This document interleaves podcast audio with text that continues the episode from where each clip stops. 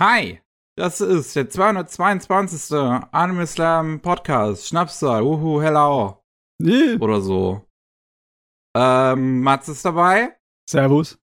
Ich bin dabei, Miki, und das, das war's auch schon. Vincent ist leider im letzten Moment krank geworden. Machst du nix. Ähm, jetzt, jetzt sitzen wir halt zu zweit da und äh, leben mit den Konsequenzen unserer Entscheidungen. Ja, meine Entscheidung war heute besonders dämlich. Ich habe nämlich kein Alkohol vor mir stehen, sondern nur Wasser. Unglaublich. Ja, eine Schande für die Schnapszahl, aber was soll's. Dafür ist das, was wir hier tun, schon dämlich genug. Also, meine Güte, warum zum Geier ist es ausgerechnet dieses Jahr, wo Japan so durchdreht ohne Ende? Oder bin ich das, der durchgedreht ist? Ich meine, es gibt ja schon vor, gab schon vorher Saisons, wo unglaublich viele Anime rausgekommen sind, aber irgendwie, ich kann mich nicht erinnern, weil ich letztes Mal so viel auf einmal geguckt habe. Alle verrückt dieses Jahr. Es sind ja auch, es kommen ja auch nur ein Banger-Videospiel nach dem anderen raus dieses Jahr. Das ist ähm, Wahnsinn. Ja.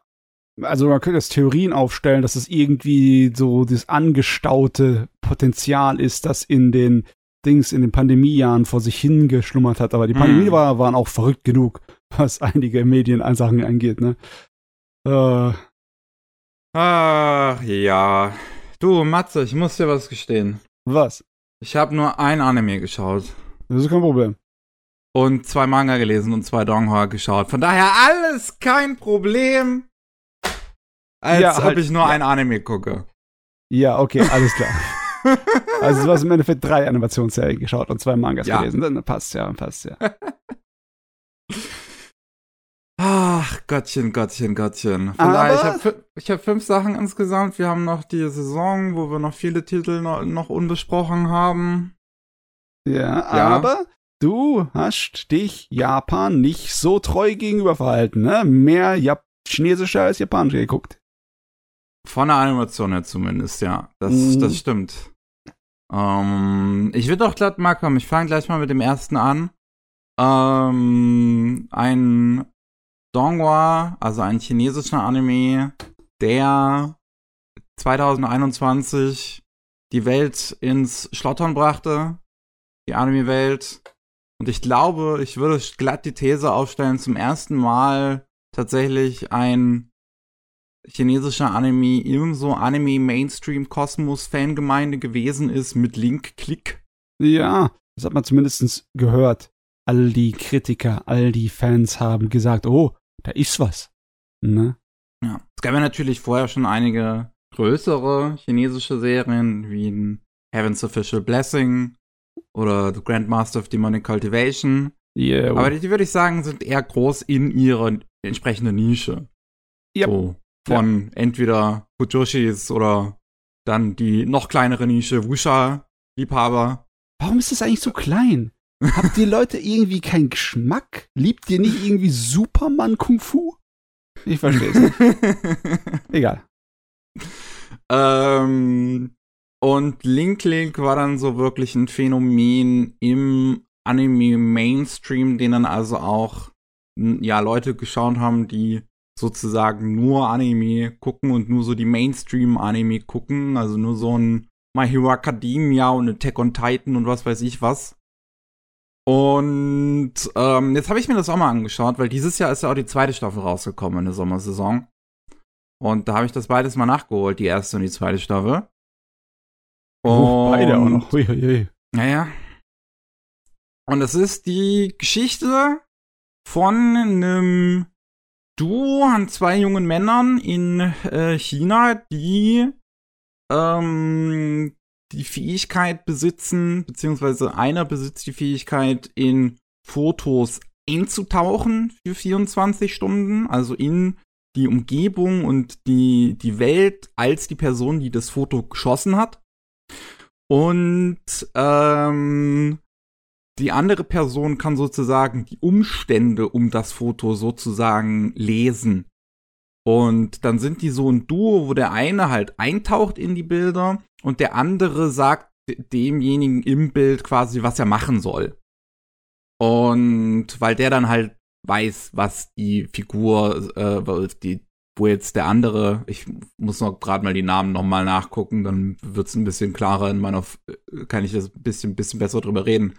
Ja, ich meine, ähm, der eine mit weißen Haaren und eine mit dunklen Haaren, das reicht erstmal schon mal für die Zuschauer, ne? Ja, also der mit den dunklen Haaren ist Xiaoxi, das ist derjenige, der in die Fotos eintauchen kann und Lu ist derjenige, der die Fotos quasi lesen kann und die Xiaoxi, der weiß halt im Prinzip eigentlich nicht, was abgeht, wenn er in so ein Bild eintaucht und der Lu sagt dann halt, ey, die Person hat gerade das und das gesagt und die ist so und so drauf und deswegen musst du so und so auch selber sein, damit alles die Zeit sich, damit alles so bleibt, wie es ist. Weil mhm. wir dürfen ja, weil, weil im Prinzip reisen sie ja, wenn sie, wenn Xiaoxi in ein Foto reist, in die Vergangenheit. Ja. Und dann dürfen sie halt nicht die Vergangenheit ändern. Beziehungsweise es wird so erklärt, dass es theoretisch möglich ist, aber es gro große Notes gibt, die man, äh, jetzt könnte ich, einen Moment, Metal Gear Joke, did you say nerd? äh, nein, dass es Notes gibt, wo ähm, quasi, also man kann was verändern, aber solange das Ergebnis das gleiche bleibt, hat sich nichts verändert. Ah, alles klar, so. okay. So, und diese Theorie von der, äh, wie heißt nochmal, Flexibilität der Zeitlinie, ne? Wenn ja. du ein bisschen an einer Seite drückst oder äh, irgendwas in den Weg legst, dann tust du dich einfach drum rumschwangen. Solange du es nicht zerbrichst, den ganzen Zeitfluss, da passt alles. Mhm. Genau. Und das Ganze fängt so episodisch an. Ähm, man hat eine erste Episode auch, wo, äh, Gott, was ist in der ersten Episode passiert? Ah, stimmt, jetzt weiß ich es wieder.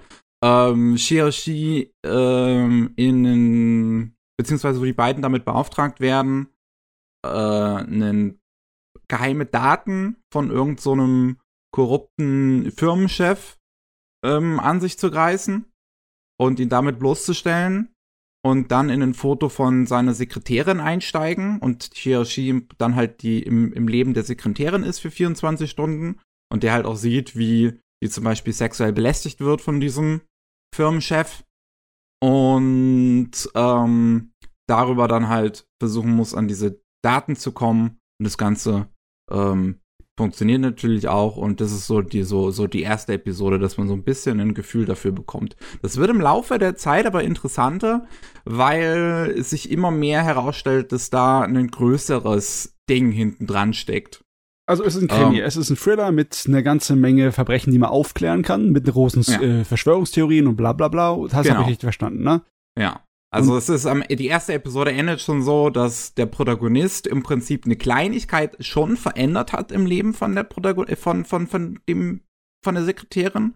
Und zwar, dass er ähm, ihren Eltern geschrieben hat, dass ähm, sie sie vermisst.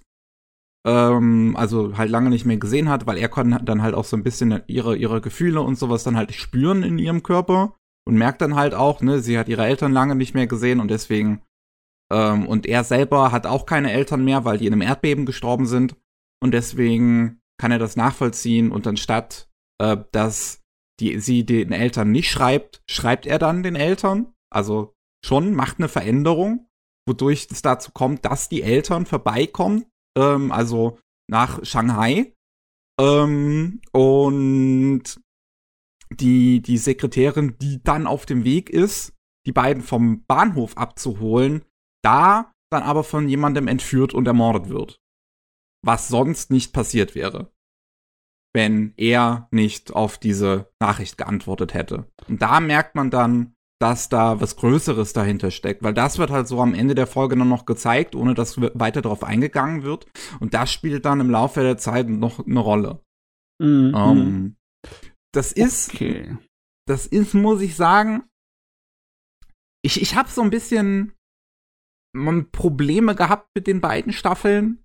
Und zwar aber auch unterschiedliche Probleme. Die erste ist halt noch ein bisschen episodischer erzählt. Das ist ganz interessant. Da sind ein paar interessante Dinger mit dabei. Da sind aber auch so Twists mit dabei, auch immer, wo ich mir dachte, das ist jetzt auch nur ein Twist für die Zuschauer. Das ist, also die, gerade die erste Staffel fühlt sich oft so an, dass sie auf eine Art und Weise erzählt ist, die eigentlich keinen Sinn ergeben würde, wenn man sie jetzt logisch betrachtet. Aber damit halt Plot-Twists drin sind. Okay, meinst du, dass es also im Endeffekt zwei unterschiedliche Erzählebenen? Einmal das, was die Hauptcharaktere erleben und wissen und einmal, was der Zuschauer wissen soll? Ja. Oder, ja, okay. Das sozusagen. Also man, man, man, man hat zum Beispiel ähm, in der dritten Episode, die dritte bis fünfte Episode ist ein Story Arc, wo ähm, jemand vorbeikommt, der früher Basketball gespielt hat und halt den beiden Hauptfiguren sagt, hier, könnt ihr bitte in dieses Foto ge gehen und ähm, Leuten in meinem Umkreis, in meiner Kindheit sagen so bestimmte Dinge, die ich für euch aufgeschrieben habe, die ihr dann sagen sollt. Und ähm, das ist, spielt dann 2008 und das ist tatsächlich in der chinesischen Synchro auch wichtig, dass die Figuren alle einen gewissen Dialekt haben, einen gewissen chinesischen. Ähm, und was in der englischen Synchro dann nicht rüberkommt. Ich habe übrigens die erste Folge hatte ich in der englischen Synchro geguckt, war okay. Äh, ich wusste zu dem Zeitpunkt nicht, dass ich auf Crunchyroll tatsächlich die chinesische Synchro auch einstellen kann. Da habe ich dann auf der zweiten Folge einfach der weitergeguckt. Ähm, weil das ist bei Crunchyroll irgendwie seltsam. Wenn man, wenn man die englische Synchro anhat, dann kann man keine Untertitel einstellen. Daher dachte ich, ich kann das nur quasi mit den Synchros gucken, die mir Crunchyroll anbietet. Und da war die mhm. chinesische dabei, aber ich wollte da nicht draufklicken, weil ich mir dachte, ja, ohne Untertitel bringt mir das nichts. Aber wenn man dann auf die chinesische Synchro klickt, dann kann man Untertitel auswählen. Was völliger Quatsch ist, weil das heißt, man kann dann nicht englische Synchro und englische Untertitel gleichzeitig haben, was, wie gesagt, ziemlicher Quatsch ist halt für Leute, die zum Beispiel äh, hörgeschädigt sind oder so. Ja, also äh, gibt's nicht dann extra hörgeschädigte äh, Untertitel. Be beziehungsweise nee. so wie bei Netflix, dass es dann teilweise nur die hörgeschädigten Untertitel gibt, also nicht die normalsterblichen, sondern mhm. alles mit Musik wird eingespielt und Geräusche wird eingespielt und etc. Nee, sowas gibt's dann halt gar nicht bei Crunchyroll. Das ist irgendwie, das ist fragwürdig. Ich weiß gar nicht mehr, ob das in den USA überhaupt erlaubt ist, weil die da ja relativ strenge Regeln haben. ähm, Auf jeden Fall ähm, kann man das überhaupt hören. Ich weiß, einige chinesische Dialekte kann ich auseinander, auseinanderhalten, weil sie halt fast schon unterschiedliche Sprachen sind, wie das Kantonesisch und das Mandarin. Ne? Das hört sich dann an wie, wie Deutsch und Holländisch, so vom Unterschied her. Das merkt man schon.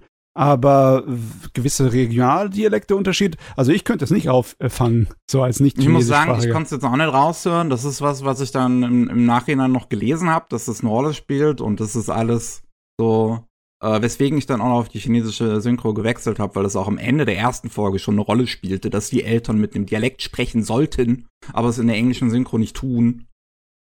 Ähm, und äh, des, deswegen hatte ich dann da drauf gewechselt, aber ich habe es dann auch nicht gemerkt in diesem dritten, dritten bis fünften Episode, dass da alle Figuren mit einem Dialekt reden. Das ich meine, so, so viel chinesische Dinge habe ich da auch noch nicht gesehen. Vielleicht, wenn man mehr Zeit mit der Sprache verbracht hat, merkt man das. Ich kann es ja auch bei japanischen Serien mittlerweile ein bisschen besser raushören, wenn jemand mit dem Dialekt spricht oder nicht. Ich könnte mich nicht ähm, erinnern, dass ich jemals einen chinesischen Film gesehen habe, wo irgendjemand Dialekt spricht, weil die meisten sind halt auch so Fantasy-Epen, ne? Hm. Oder Science Fiction. Weil Science Fiction Filme gab es auch zwei gute in letzter Zeit. Es war eines das mit, wo die ganze Erde bedroht war und die andere mit den, den wie heißt nochmal, diesen Schrottsammler im Weltraum. Oder war das koreanisch? Aber die Schrottsammler war südkoreanisch. Das war südkoreanisch, genau. Ja. Mein, äh, mein Kopf, es funktioniert gar nichts mehr. Auf jeden Fall, ja. ich finde das Prinzip sehr cool, was die da machen, weil im Endeffekt ist es ja, hat so einen kleinen Unterton von, dass das wie Hacker sind, ne? Sie hacken ja. so ein kleines bisschen deine Vergangenheit. Hat auch so ein bisschen was von Inception drin, dass sie in die Welt eintauchen und einen Mann haben, der halt dich überwacht und dann aufpasst und was passiert, ne? Mhm. Das ist, ja, äh, schon cool, aber ich finde es fast schon schräg, dass das irgendwie so normal ist, ne? Da kann man einfach zu denen hingehen und sagen, hey, könnt ihr mal Vergangenheit ein bisschen was doktern. Na, das ist, das ist halt nicht so normal eigentlich. Also viele Leute wissen nicht, was deren eigentlichen Fähigkeiten sind. Sie wissen, die können irgendwas Besonderes, mhm. aber die wissen nicht, wie sie es tun. Und ähm, deswegen, die, die, die agieren halt sonst auch nur so im Untergrund eigentlich. Und wenn sie dann ihre supernatürlichen Fähigkeiten später der Polizei über erklären, ähm, glaubt die Polizei das halt auch zunächst nicht. Mhm. Das ist eine große Sache, die ich an dem Ding nicht mag, ist halt, was für eine fucking Propaganda das ist. Aber es ist halt eine chinesische Serie, da ist das wahrscheinlich so Vorgabe. ähm, und ähm, nee, worauf ich eben mit der Erdbebengeschichte eigentlich noch hinaus wollte, so, dass ähm, die der, dass der, der Protagonist, der Shirashi, in diese Rolle von diesem Basketballspieler halt geht und dann anfängt, so zu den ersten paar Leuten zu reden und sich so richtig mit denen anzufreunden. Und Shirashi ist auch eher so ein emotionalerer Mensch. Weswegen er schnell emotionale Verbindungen und so zu anderen Menschen spürt. Und am Ende dieser Episode, dieser dritten Episode, stellt sich dann halt heraus, dass das 2008 spielt zu dem gleichen Erdbeben, in dem auch die Eltern von Shirashi gestorben sind und wo er das halt mitten, quasi mittendrin erfährt, wo er gerade mittendrin ist, dabei in dem Bild zu sein in dieser Vergangenheit. Mhm. Und ähm, Lou ihn dann halt davon abbringen muss, irgendwas Dummes jetzt zu tun. Aber das ist halt so ein Plot-Twist, wo ich mir dachte, warum hat er das Shioshi nicht vorher gesagt, dass er jetzt in eine, in, die, in, in diese Vergangenheit, in dieses Erdbeben eintaucht? Das wäre doch, das wäre eine wichtige Info gewesen. Äh, Theoretisch, ja. Um ihn so ein bisschen darauf vorzubereiten. Da hat er vergeigt, der Controller. Und das ist halt eine Art, und diese Art von Twist passiert halt häufiger in der Serie wirklich. Das so, so Sachen, wo ich mir denke, das würde doch viel mehr Sinn ergeben, was anderes zu tun, ähm, nicht getan wird, einfach nur damit irgendwie ein Plot-Twist zustande kommt. Weil hätte man das natürlich vorher dem Shioshi gesagt, dass da jetzt ein Erdbeben kommen wird, dann wäre das natürlich am Ende der dritten Episode kein Twist gewesen. äh, Plot-Twist aus Nachlässigkeit. ja. Und das fand ich halt schon mal ein bisschen anstrengend. Dann, wie gesagt, ich finde es auch anstrengend, wie das Ganze halt so eine Propaganda wird. Gerade in der zweiten Staffel, Staffel besonders arbeiten die Protagonisten halt die ganze Zeit mit der Polizei zusammen, um halt den Hauptbösewicht zu schnappen. Ja, aber ähm, muss man ganz ähm, ehrlich sein, ähm, es gibt ja so viele Medien aus unterschiedlichsten Ländern, wo halt viele öffentliche Organe kompetenter dargestellt werden, als sie in Wirklichkeit sind. Ne? Äh, wie viele Polizeidramen oder Geschichten äh, aus Amerika kennen wir, wo sie halt einfach ja, natürlich in Amerika die, die Cowboys, die Helden sind. Ne? Äh, ich meine, ich weiß nicht, ob ich bei, bei fiktiven Sachen würde ich erst Propaganda sagen, wenn es wirklich ganz auf die Nase gedrückt wird. Aber weißt du, wenn so ein Lethal Weapon daherkommt mit unseren Cowboy-Leuten, die Ex-Militär sind und die ganz großen, die ganz großen Bösewichte erledigen, indem sie einfach hier im, im eigenen Selbstmordkommando da reingehen und alles über den Haufen schießen, dann, äh, dann, dann, dann tue ich das nicht als Propaganda betrachten, sondern einfach nur als dummen Actionfilm. Wunderbar gut. ne? Weißt du, was ich meine? Ja, aber sowas kommt ja auch von daher, wie die Leute, die halt das schreiben, auch vorher die Polizei im Prinzip schon betrachten. Und mm, yeah. von daher ist das sowas internal ist das vielleicht nicht mal unbedingt beabsichtigte Propaganda, sondern halt was internalisiertes. Ja, okay. Das kann natürlich ähm, auch sein. Und ähm, das kann halt bei Linkkling auch beides sein. Wie gesagt, ich schätze mal, große Staatskritik wäre halt nicht erlaubt, dadurch, dass nee, das nee. Ganze ja auch ähm, von Sta Staatsregulatorien halt immer überwacht wird, was da halt in solchen Serien und so weiter äh, halt drin vorkommt. Äh, deswegen kritisch kannst du natürlich nicht gegenüber der äh, modernen ähm, äh, äh, China-Polizei sein, weil es spielt ja halt nur mal heutzutage die Serie.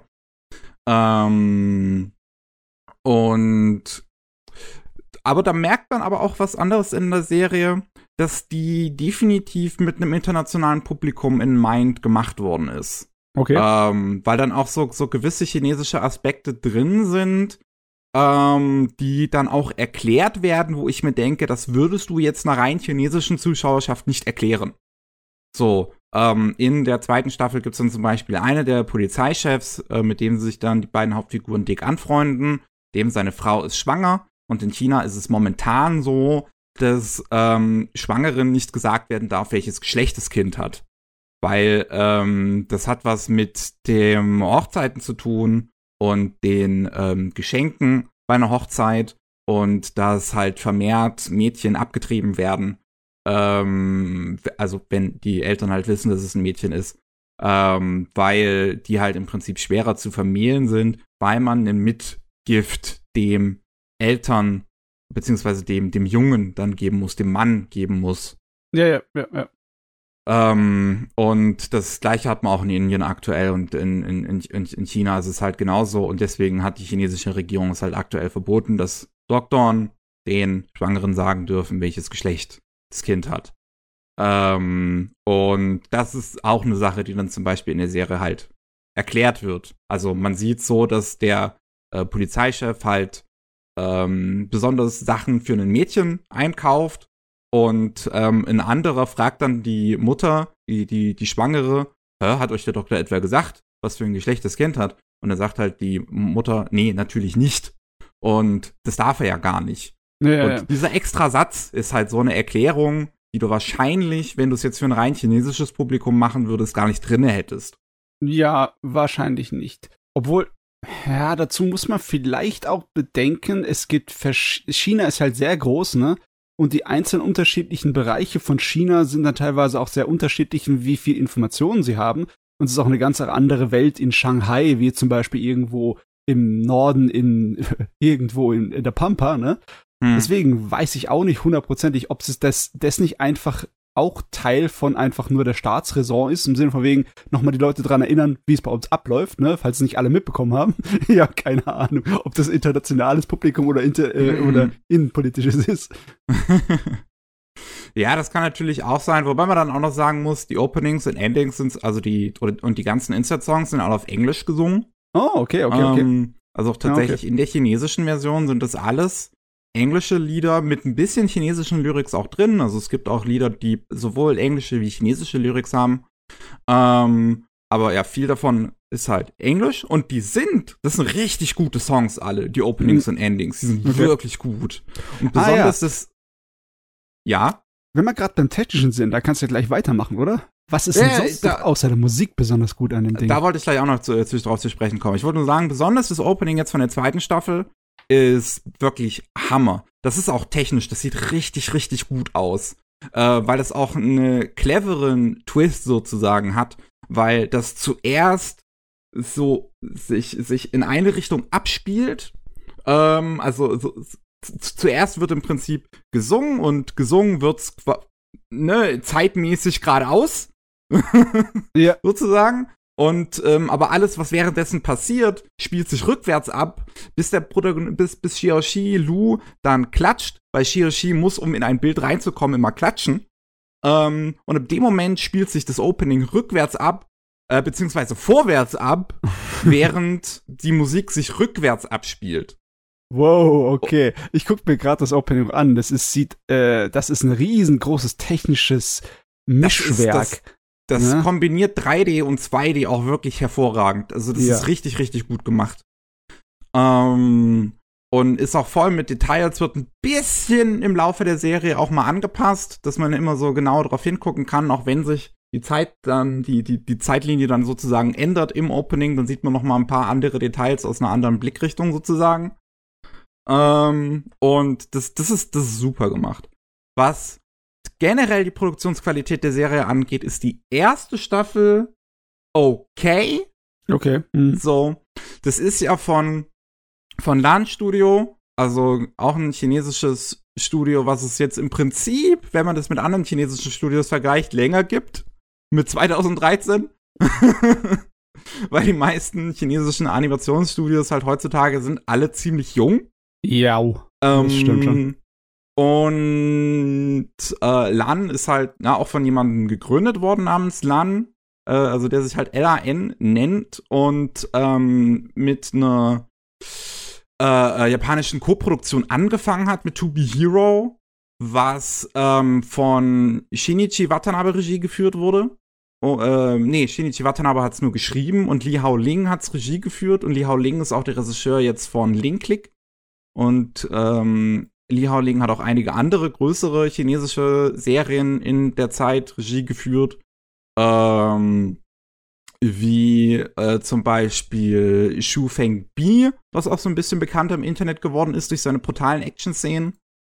Ähm, hier, wie, ah, wie, wie, wie ist der englische Titel davon nochmal? Silver Guardian und auch noch so ein Boys Love-Ding, Spirit Pact. Ähm, und Heaven's Official Blessing, glaube ich, die erste Staffel. Ah, ja. okay, okay, davon habe ich schon mal gehört. Also alles größere Sachen auch ähm, und ähm, m -m -m, das, das, aber wie gesagt, die Produktionsqualität von der ersten Staffel, so, das hat einen coolen visuellen Stil. Ich mag das Charakterdesign, ich mag die Art und Weise, wie es gezeichnet ist. Aber man merkt, gerade in Dialogen sind das viel da sieht man einfach, dass das chinesische Animation sozusagen ist. Weil das hat einen Stil, wie ich ihn immer nur bei chinesischen Animationen sehe, wo das Mhm. so flashmäßig abgehakt wirkt, alles so ein bisschen, wie die sich bewegen. Als würden die Ja. halt so Puppen sein. Ähm, Das und ist ja die Art und Weise, wie die chinesischen Animationen sparen, ist ein bisschen anders als die japanischen, ne? genau, ja. Das sieht man dann selbst bei so total aufwendig äh, gemachten Sachen wie äh, Four Killer Five Element- Elements, ne? Hm. Da äh, die äh, Action-Animationssequenzen sind göttlich und dann zwischendrin bewegen sich die Charaktere auch so flashmäßig. Ne? Ja. Also, das, das, das und, und Action-Szenen hat Link Click nicht viel, weil es ja eher so ein Thriller ist. Ja. Ähm, von daher gibt's da nicht so viel jetzt wirklich zu beäugen in der ersten Staffel. Es ist halt, es ist halt gut gesprochen. So, ich finde, die chinesischen Sprecher machen das alle ziemlich gut. Ähm, und das, das, das, die Musik ist super. Die ist super chill, die ist relaxed, die ist auch von Japanern gemacht worden. Ähm, also das ganze äh, Sounddesign, der ganze Soundtrack ist von mehreren japanischen Composern gemacht worden. Mhm. Und dann aber in der zweiten Staffel, da sieht es auf einmal richtig fantastisch aus. Also da wird Okay. auch die Produktionsqualität viel, viel besser. Und, und so, da hast du dieses Flash-mäßige Zeug nicht mehr, wo das alles so abgehakt und alles irgendwie wirkt, sondern da ist das so richtig japanisch im Prinzip animiert. Das klingt jetzt erstmal doof, aber das ist so, das, das, man sieht das gar nicht mehr im Prinzip. Raus, dass das eine chinesische Animation ist. Ja, Äh. die, die chinesische Animationswelt hat sich auch rasant entwickelt. Ich kann mich an den ersten, das erste Donghua, das ich größer geguckt habe, erinnern. Das war dieses King's Avatar, dieses Hm. äh, E-Sport-Gerät. Und da hat man noch eindeutig gesehen, dass das alles noch nicht so äh, erfahrene Zeichner sind. Die sind Ja. sehr bemüht, ne? Die machen, äh, ha- hauen sich, lenken sich auch rein, aber du hast halt immer noch die vielen Sachen, die amateurhaft gezeichnet sind, nicht in der Perspektive passen oder die saumäßig viele wiederholte Animationssequenzen ha zu haben, um zu sparen und etc. Aber trotzdem, die, das ist, hat sich innerhalb von fünf Jahren oder so gleich mal rasant gebessert. Die Industrie ist halt riesig geworden in den letzten paar Jahren, wirklich. Ja. Und äh, es sp- sprießen ja wirklich neue Animationsstudios so am Stück einfach aus dem Boden immer wieder. ähm, in, in, in China, weil immer mehr junge Leute das, das machen und die auch die Möglichkeit, das äh, machen zu können haben über das Internet. Ähm, wo man dann halt viele Serien sieht, die halt eher als so ein kleines Hobbyprojekt anfangen, wie einen Four Killer Five Elements, ne, was ja, ja, ich ja gesagt habe, das wurde von fünf Leuten die erste Staffel gemacht. das ist ähm, normal. Und ähm, auch, oh, wie, wie, oh, wie hieß das nochmal? Da hatte ich auch schon mal über die erste Staffel gesprochen. Da hat KSM den Film zu uns rübergebracht. The Legend of Hay, glaube ich. Ja, ja, ähm, hast du erzählt. Da, da ist auch die erste Staffel ist so ein, ist so ein Hobbyprojekt von einer Person gewesen. Und äh, lief deswegen auch über Jahre hinweg. Während die zweite Staffel, da waren dann zwölf Folgen, die alle an einem Stück in, in, in, in drei Monaten rausgekommen sind, ganz klassisch, weil da hat, hat die Person dann halt schon die Produktion im Prinzip Mhm. dann hinter sich gehabt. Und ähm, ich gucke jetzt gerade, gucke ich auch noch einen ähm, Donghua, über den ich beim nächsten Mal reden werde, weil ich mit dem noch nicht fertig bin. Aber da merkt man auch wieder, Sprung zwischen erste und zweite Staffel riesig. Hm. Und ähm, hier bei Linkclick halt nicht ganz so riesig, aber immer noch ziemlich groß, weil die zweite Staffel halt wesentlich, wesentlich besser produziert ist einfach nochmal. Da sind verdammt fantastische Action- Actionsequenzen drin. Okay. Ähm, so richtig Fu? schöne Handprügeleien, Kung Fu? äh, ja, Kung ja. Fu. ähm, die, äh, die halt wirklich sehr, sehr gut animiert sind. Ähm, und deswegen, das, das ist von der Produktion, das ist wesentlich besser geworden. Ich finde auch das ganze Writing, die Twiste und alles sowas, das funktioniert in der zweiten Staffel besser. Die zweite Staffel ist halt stringenter erzählt. So die erste Staffel ist erst so episodisch und wird halt dann am Ende eher ein bisschen zu- zusammenhängender. Die zweite Staffel ist komplett zusammenhängend und ähm, das, das mein, mein, nur ein anderes Problem habe ich dann mit der zweiten Staffel, dass ich ich finde die zweite die die die erste Staffel von von Link Click hat ziemlich hat kann ziemlich tiefe Tiefs haben, aber dafür ziemlich hohe Höhen. Wenn die Okay. zweite Staffel eher so so in der Mitte davon dann schwingt, so Mhm. ein bisschen nur noch. Konsistenter, Und- aber nur solide. Ja. Ja, im Prinzip. Und ähm, deswegen, deswegen fand ich die zweite Staffel. Ich finde die sozusagen gleich gut wie die erste, weil beides gleicht sich am Ende irgendwo aus. ähm, beides hat halt verschiedene Stärken und Schwächen. Und Staffel 1 hat gute emotionale Momente, Staffel 2 gar nicht mehr so sehr, finde ich persönlich. Ähm, wobei am Anfang von Staffel 1 ist es mir auch ein bisschen zu melodramatisch. Da versuchen sie wirklich, es einfach ein bisschen zu hart. Mhm. Ähm, aber das wird mit der Zeit da auch besser. Und, ähm, und in der zweiten Staffel ist dann auch so ein Problem, dass im Prinzip, du hast dann diesen Hauptbösewicht, gegen den sich die Protagonisten dann die ganze Zeit bekämpfen und dann ist es wirklich so ein Mindgame von wegen, dass sie wirklich schon 5D-Schach spielen, weil die sich immer wieder versuchen, gegenseitig auszutricksen und nie ein Plan darf irgendwie funktionieren bis zum Ende hin, weil die Story halt irgendwie weitergehen muss. Und das wird irgendwann anstrengend. Weil ich denke mir so, ey, jetzt lass doch mal irgendwann irgendwas gut gehen, okay? äh. okay, jetzt mal kurz Pause. Ja, du, wir haben jetzt eine halbe Stunde über China geredet. Ja.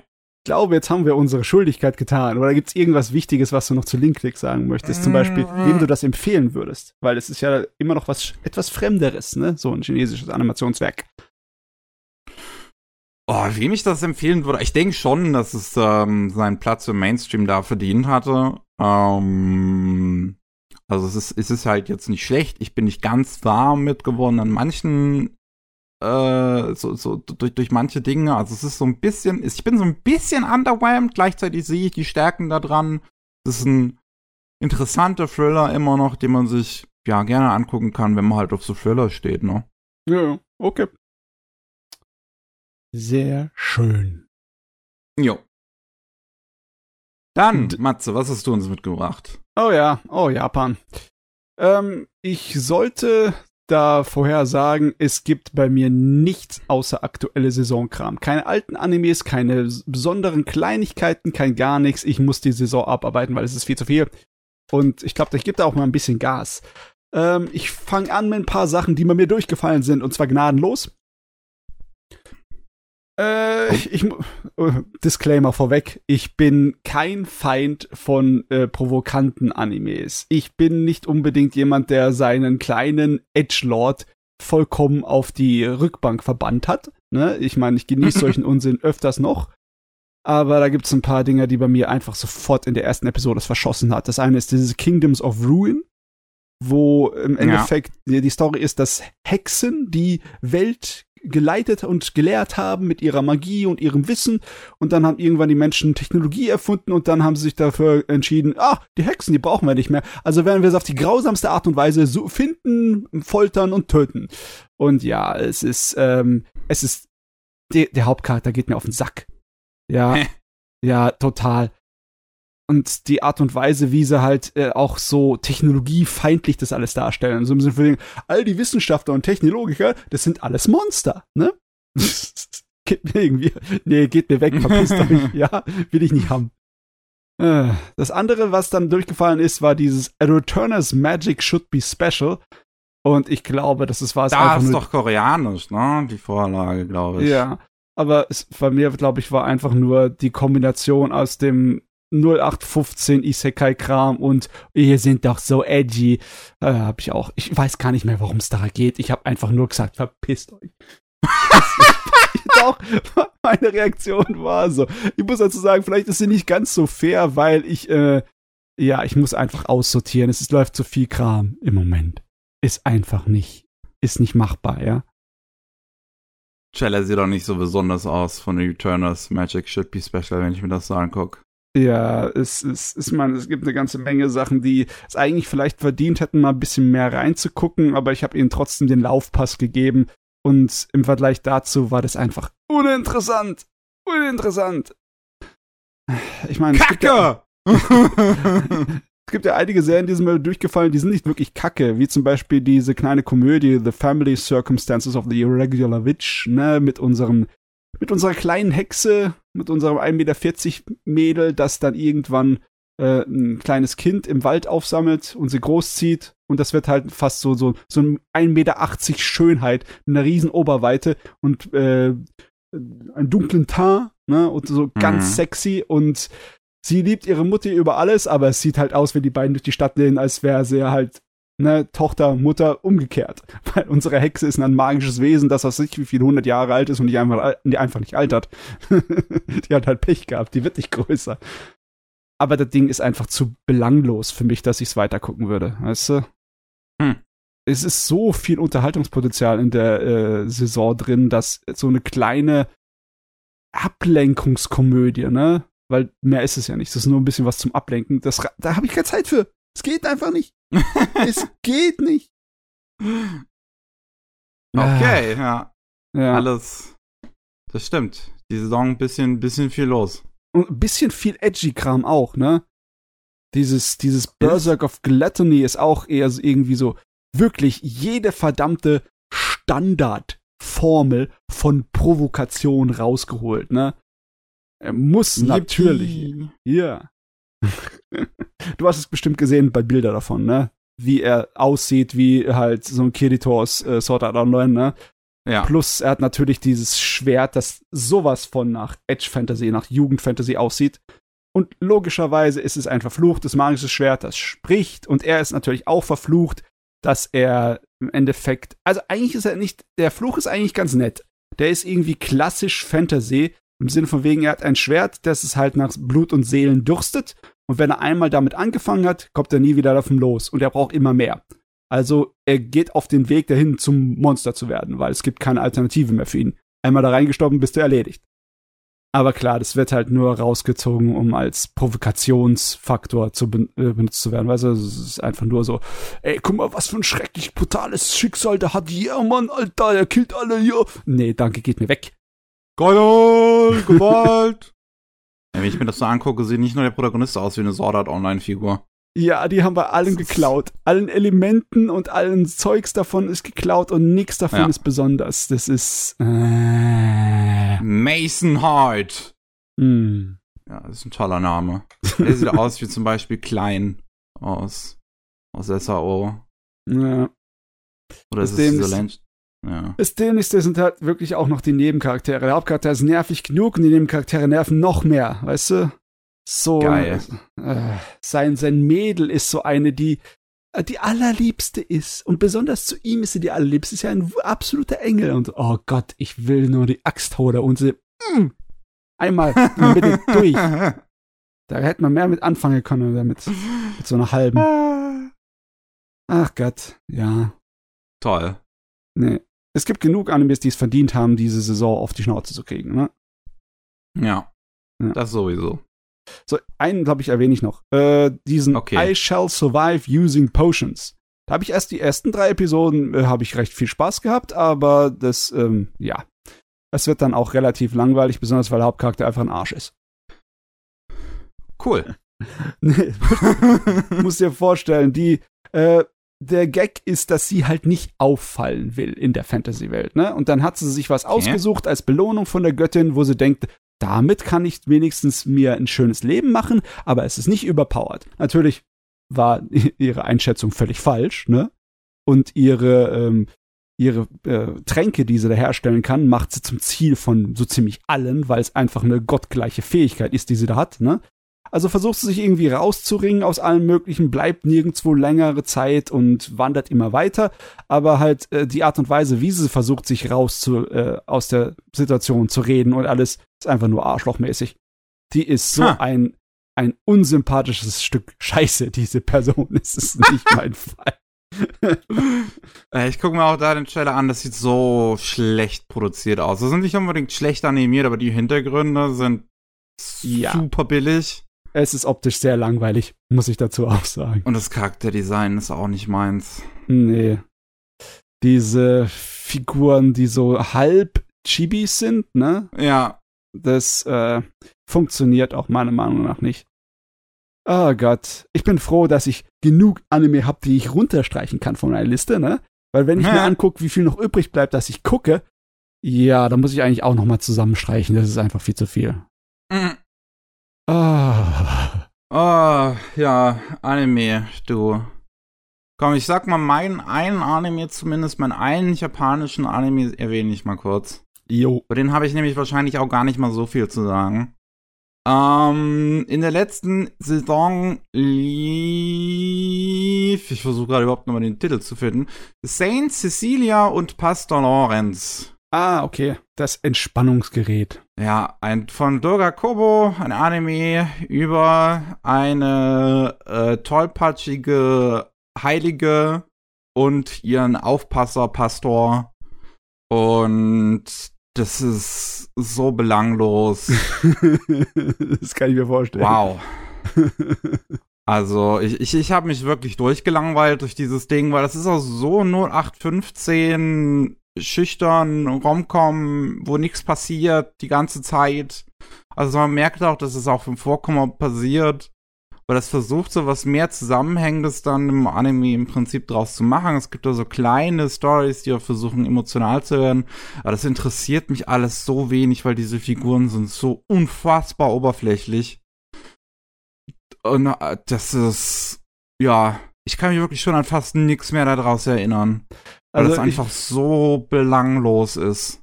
Was, was ich, mir als einziger davon aufgefallen ist, dass irgendwie der, die, das Intro ziemlich cool ist von Animationen und so. Aber ich weiß nicht, die Serie wird wahrscheinlich so nur durchschnittlich produziert sein oder sieht die richtig schön aus?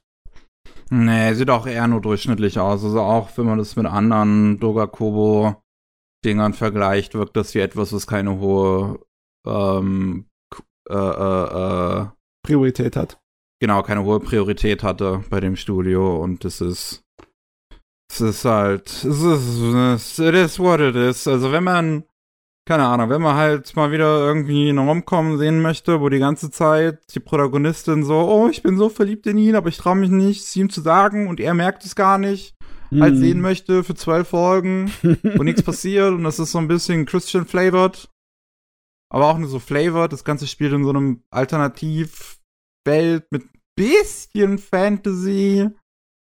Ähm, es wird so ein bisschen angedeutet, dass es irgendwie in so Frankreich, in einem französischen Dorf spielt, in so Ende des 19. Jahrhunderts, Anfang des 20. Jahrhunderts, würde ich jetzt mal schätzen. Mhm. Aber das spielt keine so große Rolle auch. Also man hätte irgendwie da ein bisschen was auch mehr mitmachen können dass das ein Anime ist, wo die Hauptfiguren tatsächlich christliche Gläubige sind, was man jetzt in Anime nicht unbedingt so häufig hat. Aber das spielt auch keine Rolle hier. Hm, ja. Yeah. Das kann also. ich mir vorstellen. Ich habe das schon, ich habe das noch nicht mehr geguckt, habe schon einsortiert in, in langlos. Ja, ich meine, ja, es ist nichts Schlimmes daran, ein Anime zu haben, wo man sein Hirn ausschalten kann und sich briesen lassen kann, aber ich weiß gar nicht, können wir uns das überhaupt noch wirklich leisten? über irgendwas ich Besonderes mir nicht. uh, ich meine, ich, ich mag ja ich äh, immer noch Anime nach all den Jahren, die ich das schaue und du ja auch, aber ich glaube, wir beide, wir brauchen dann schon noch ein bisschen auch immer so die besondereren Titel der Saison, um, ja. um auf Trab ja. zu bleiben. Und auch wenn es kein besonderer Titel ist, wir müssen irgendwas haben, wo wir uns persönlich drin verknallen. In irgendeinen ja. Aspekt von dem Gerät, ne? Ja, und Saint Cecilia und Pastor Lawrence, das ist halt so klassisch 0815. Das ist halt. Ja, das ist halt alles schon mal da gewesen. Nur halt, wie gesagt, Christian flavored. Mhm. Ja. Das mhm. ist. Mhm. Mehr kann ich dazu aber wirklich nicht sagen. Das Ending ist nett gesungen, das kann ich nur sagen. Bitte. Das war's. jo. Deswegen, Sommersaison ist so schlimm. Wirklich, ich habe es ja schon im Anime Buster Podcast mal kurz angeschnitten. Ich bin die ganze Zeit, bin ich, bin ich wirklich, wenn ich jetzt gerade so überlege, was gucke ich denn als nächstes für ein Anime, bin ich halt immer so, so, ich habe noch kaum was aus der Sommersaison gesehen. Und dann gucke ich wieder, was, was könnte ich denn noch gucken? Und entweder äh, ist die Serie halt noch nicht fertig, wie in Jujutsu Kaisen, Second ja. Season, oder äh, worauf warte ich noch? Undead Girl Murder Files auf die zweite Hälfte. Ja. Dark Gathering ist noch nicht fertig. Ja. Und oder es interessiert mich halt einfach alles nicht. Ja, in der Sommersaison hatte ich es viel einfacher, ne? es stimmt schon. Und deswegen gucke ich auch gerade so viel chinesischen Kram, weil da sind zumindest noch Sachen dabei, die ich halt einfach nicht kenne. So. Ja. Wo was Ach. neu ist. Ja.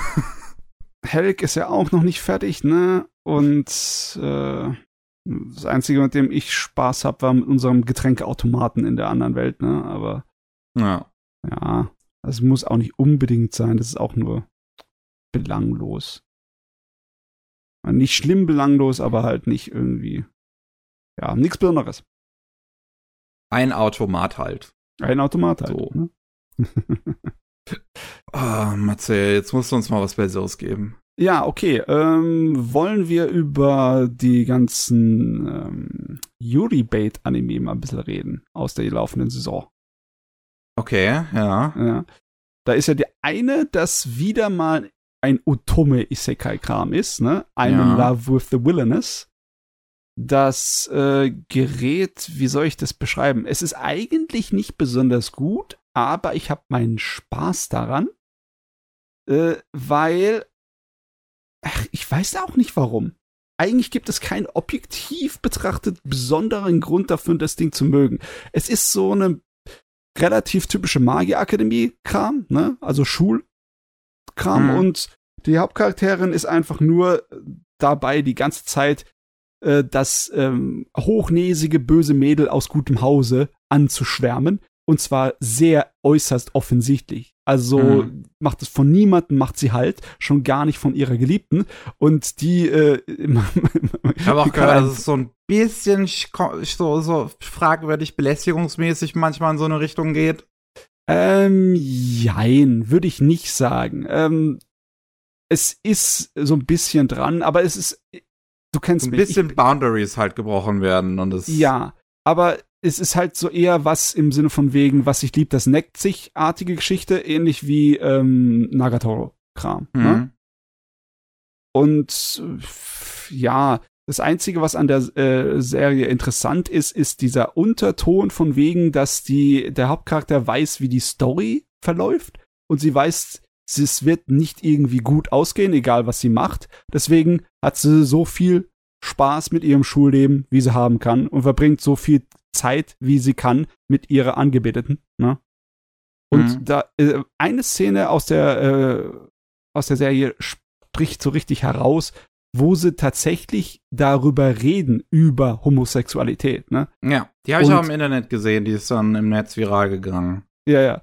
Da, weil ähm, die weil war sie halt ja. relativ unüblich für einen Anime ist. Und sie war auch vergleichsweise realistisch, ne, so dass die Idee von wegen, also die haben da einfach relativ frei drüber geredet, nicht eben mit irgendwelchen äh, Vorurteilen, sondern einfach nur dann, das ist äh, im Sinne von wegen, das ist ja nicht unbedingt groß verbreitet. Und äh, wie machst du das dann? Da- Du hast ja so gut wie keine Chancen, irgendwie deine äh, Gefühle er erwidert zu bekommen. Und da hat sie gesagt, ja, damit muss man sich halt abfinden, wenn man als Mädel Mädel mag. Ne? Hm. Also ganz eiskalt. Und das ist, äh, ja, nee, das war, äh, äh, schlecht ist die Serie nicht, aber ich weiß nicht, wenn, wenn sie nicht irgendwie diese, äh, diese Kombination hätte aus diesem Otome Isekai und dem Yuri Bait, dann wäre sie wahrscheinlich äh, für die Katz. Weil was anderes hat die nicht zu bieten. Nicht wirklich. Hm. Sie ist nicht besonders äh, super geschrieben, sie ist nicht besonders super animiert. Die, die Charaktere sind halt ein bisschen nett. Ne? Du magst sie und du willst gerne wissen, was äh, mit denen passiert. Und es ist die einzige Chance, die die Serie hat. Ansonsten ist es vielleicht so eine, ja, solide Durchschnitt. Ja, also ich weiß nur, dass die Light Novel halt besonders ähm, sehr, sehr beliebt ist in der queeren Community. Ähm, eben weil es halt einen offeneren Umgang hat mit dem Thema Homosexualität, was jetzt aber zum Glück auch zumindest in Manga und Light Novel in den letzten Jahren halt etwas mehr vorkommt, jetzt noch als ein Anime, den Schwapp rüber zu Anime, dass die das noch offener behandelt werden, werden wir jetzt wahrscheinlich dann auch noch in den nächsten Jahren sehen. Entsprechend, wenn die jetzt halt anfangen, dann diese ganzen ähm, Manga und Light Novel und sowas zu adaptieren, die damit dann halt auch offener umgehen. Ja.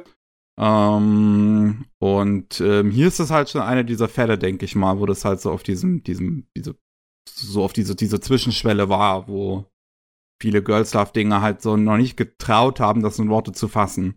Ja. Und ähm, das mit einer der ersten ist, der das halt dann ein bisschen mehr tut. Ja, aber eigentlich auch nur unter dem Genre, weißt du? Das ist halt äh, von derselben Niveau wie dieses halt, wie unsere Baccarina, ne? Mit diesem typischen äh, Hm. Otome Isekai Harem und dem Ja. Kram, wie das durch den Kakao gezogen wird. Deswegen ist es auch, also ich kenne eine ganze Menge andere ähm, Yuri-Anime, aus den letzten 20, 30 Jahren, die definitiv äh, tiefgründiger und ernsthafter und bessere Animes waren. Aber ja, ich meine, im Moment kannst, hast du keine Chance. Die Fantasy-Schwemme ist über uns hereingebrochen. Yep. Immer noch. Man, du hast genug von den Otoma Isekai-Dingern in dieser Saison. Du hast auch dieses Tier Moon Empire, das nicht wirklich eine Isekai ist, sondern einfach nur so eine Zeitreisegeschichte. Man kennt's, ne? Ähm, gutes Mädchen aus feinem Hause, die im Endeffekt so eine Alt ähm, Alternative ist zu der, ähm, ja, zu der französischen Revolution, ne, wo auch mhm. die Königin den Kopf abbekommen hat, so geht's ihr auch, ne. Sie ist im Endeffekt so das Pendant dazu. Sie hat nichts getan für ihr äh, Land und dann äh, am Ende landet sie halt im Keller, im Kerker und wird, äh, hat jahrelang ein richtig beschissenes Leben und dann kommt sie auf die Galatine und tschüss, auf Wiedersehen. Und äh, nachdem sie dann halt als Kind wieder aufwacht, hat sie ein Cheat mit dabei. Und zwar, das ist ihr Tagebuch, das sie geschrieben hat. Und das Tagebuch ist im Endeffekt sozusagen ihr, ihr, ihr Ma ihre Wünschelroute, um zu sehen, ob sie irgendwas in der äh, Welt verändert hat, dass sie dann sozusagen ihrem Schicksal der Guillotine äh, fliehen kann, ne? Und äh, dann versucht sie im Endeffekt alles Mögliche zum Guten zu bringen, um zu schauen, ob sie dann äh, es überleben kann. Aber bisher hat sie es halt noch nicht geschafft, dass die Wirklichkeit sich ändert. Auch wenn die hier kurz davor ist, irgendwie alles zu ihrem Harem zu machen, weil alle total mit ihr über, auf sie drauffallen. Anscheinend mhm. kann es ihren Schicksal nicht verändern. Das, ähm, das ist ganz nett, das Gerät auch nur aus dem Grund, weil der Hauptcharakter hat sich nicht irgendwie völlig geändert durch äh, das, was sie erlebt hat, sondern sie ist immer noch eine eingebildete, selbstsüchtige Tussi, ne? Und hm. das meiste, was sie macht, macht sie halt nur für sich, ne? Und die denkt gar nicht daran, dass sie irgendwie ähm, voll die progressive und äh, gutmütige und weitdeckende Person ist, die irgendwie allen das Leben wunderbar macht, das ist ihr eigentlich scheißegal. Es geht nur um sie. hm. Solange das erreicht ist, dann kann sie, ist sie von mir aus auch die Heilige von sonst was noch. Ja, aber das Ding ist genauso auf demselben Niveau mittelmäßig. Ich glaube, ich, glaub, ich habe genug über mittelmäßig Anime geredet, oder? mittelmäßig, ja. mittelmäßig, alles ähm. mittelmäßig. Ähm, oh, ich habe noch so viel mittelmäßig. Äh. Ah, du hast so viel mittelmäßige. Weißt du, was ich noch habe? Ich habe einen ziemlich guten Manga. Okay. Ja. Und zwar Darren Shan. Und das wird jetzt komisch klingen für Leute, die Bücher lesen und vielleicht schon mal von den Büchern gehört haben. Ja. Äh, von The Saga of Darren Shan. Ähm, was halt eine Buchreihe ist, auch von einem Autor, der auch Darren Chan heißt. Und ähm, äh, eine, eine Vampir-Geschichte geschrieben hat, wo auch seine Zirkuserfahrung als Kind so ein bisschen mit drin ist. Okay. Und ähm, das hat dann zwölf Bücher bekommen, hat auch eine Filmadaption bekommen, die wohl nicht so pralle sein soll, aber what else is new? Mhm. Und ähm, das hat dann auch nachdem der letzte Buch erschienen ist, direkt eine Manga-Adaption bekommen. Und da bin ich zufällig drauf gestoßen, weil der Mangaka der gleiche ist, der auch den Manga gezeichnet hat zu einem dieser Detective Conan Spin-offs, was letztens ein Anime bekommen hat namens Zero Tea Time. Und ähm, der hat vorher halt so ein paar westliche Dinger in Anime gebracht. Also Darren Shan war dann sein erster Manga, dann hat er einen, einen Original äh, gemacht, der aber auch in äh, London spielt. Und dann hat er eine Manga-Adaption zu Les Miserables gemacht. Okay. Und ähm, ja, da war ich einfach mal interessiert dran, weil mich interessieren so, so Anime und Manga, die halt westliche Properties ähm, adaptieren. Mhm. Ähm, einfach, ich finde es spannend. Ähm, deswegen mag ich auch diese ganzen ähm, Anthology-Dinger ja auch, äh, wie, wie Batman, Arkham Knight und, und Halo und Animatrix. Und ähm, ja, mit Darren Shan haben wir dann halt eine Manga-Übersetzung von einer zwölfteiligen Buchreihe, die dann auch jeweils ein Manga-Volume, ein Buch adaptiert. Wow, das hört sich aber ähm, irgendwie nicht viel an. Ist das viel gerafft, oder? Das weiß ich ehrlich gesagt nicht. Ich habe die Bücher nicht gelesen. Ähm, Aber im Manga wär, ist mir jetzt nicht aufgefallen. Ähm, es sind halt dann auch zwölf Bände und es ist mir, es, es, es, es kam mir nicht gerusht oder so vor. Ja. Ähm, und das, das, das ist letzten Endes so, so die Geschichte fängt so an. Muss auch sagen, ich weiß nicht, wie lange diese Bücher sind, aber es fühlt sich auch so an, als hätten die jeweils gar nicht so viel an, in Anführungszeichen, Content. Das Wort ist eigentlich doof für Kunst, aber. Ja, ähm, ja, ich weiß es nicht. Und äh, weil, weil der erste Band alleine ist im Prinzip eigentlich nur die ganze Geschichte, wie der Protagonist zum Vampir wird. Ähm, das, das, das, das spielt auch irgendwie so in boah, 70er, 80er, so wahrscheinlich in England. Es wird halt nicht genau gesagt. So das erste Satz im Manga ist, ähm, the story of my life starts in, äh, in a certain place ähm, at a certain time und erklärt's dann halt nicht weiter.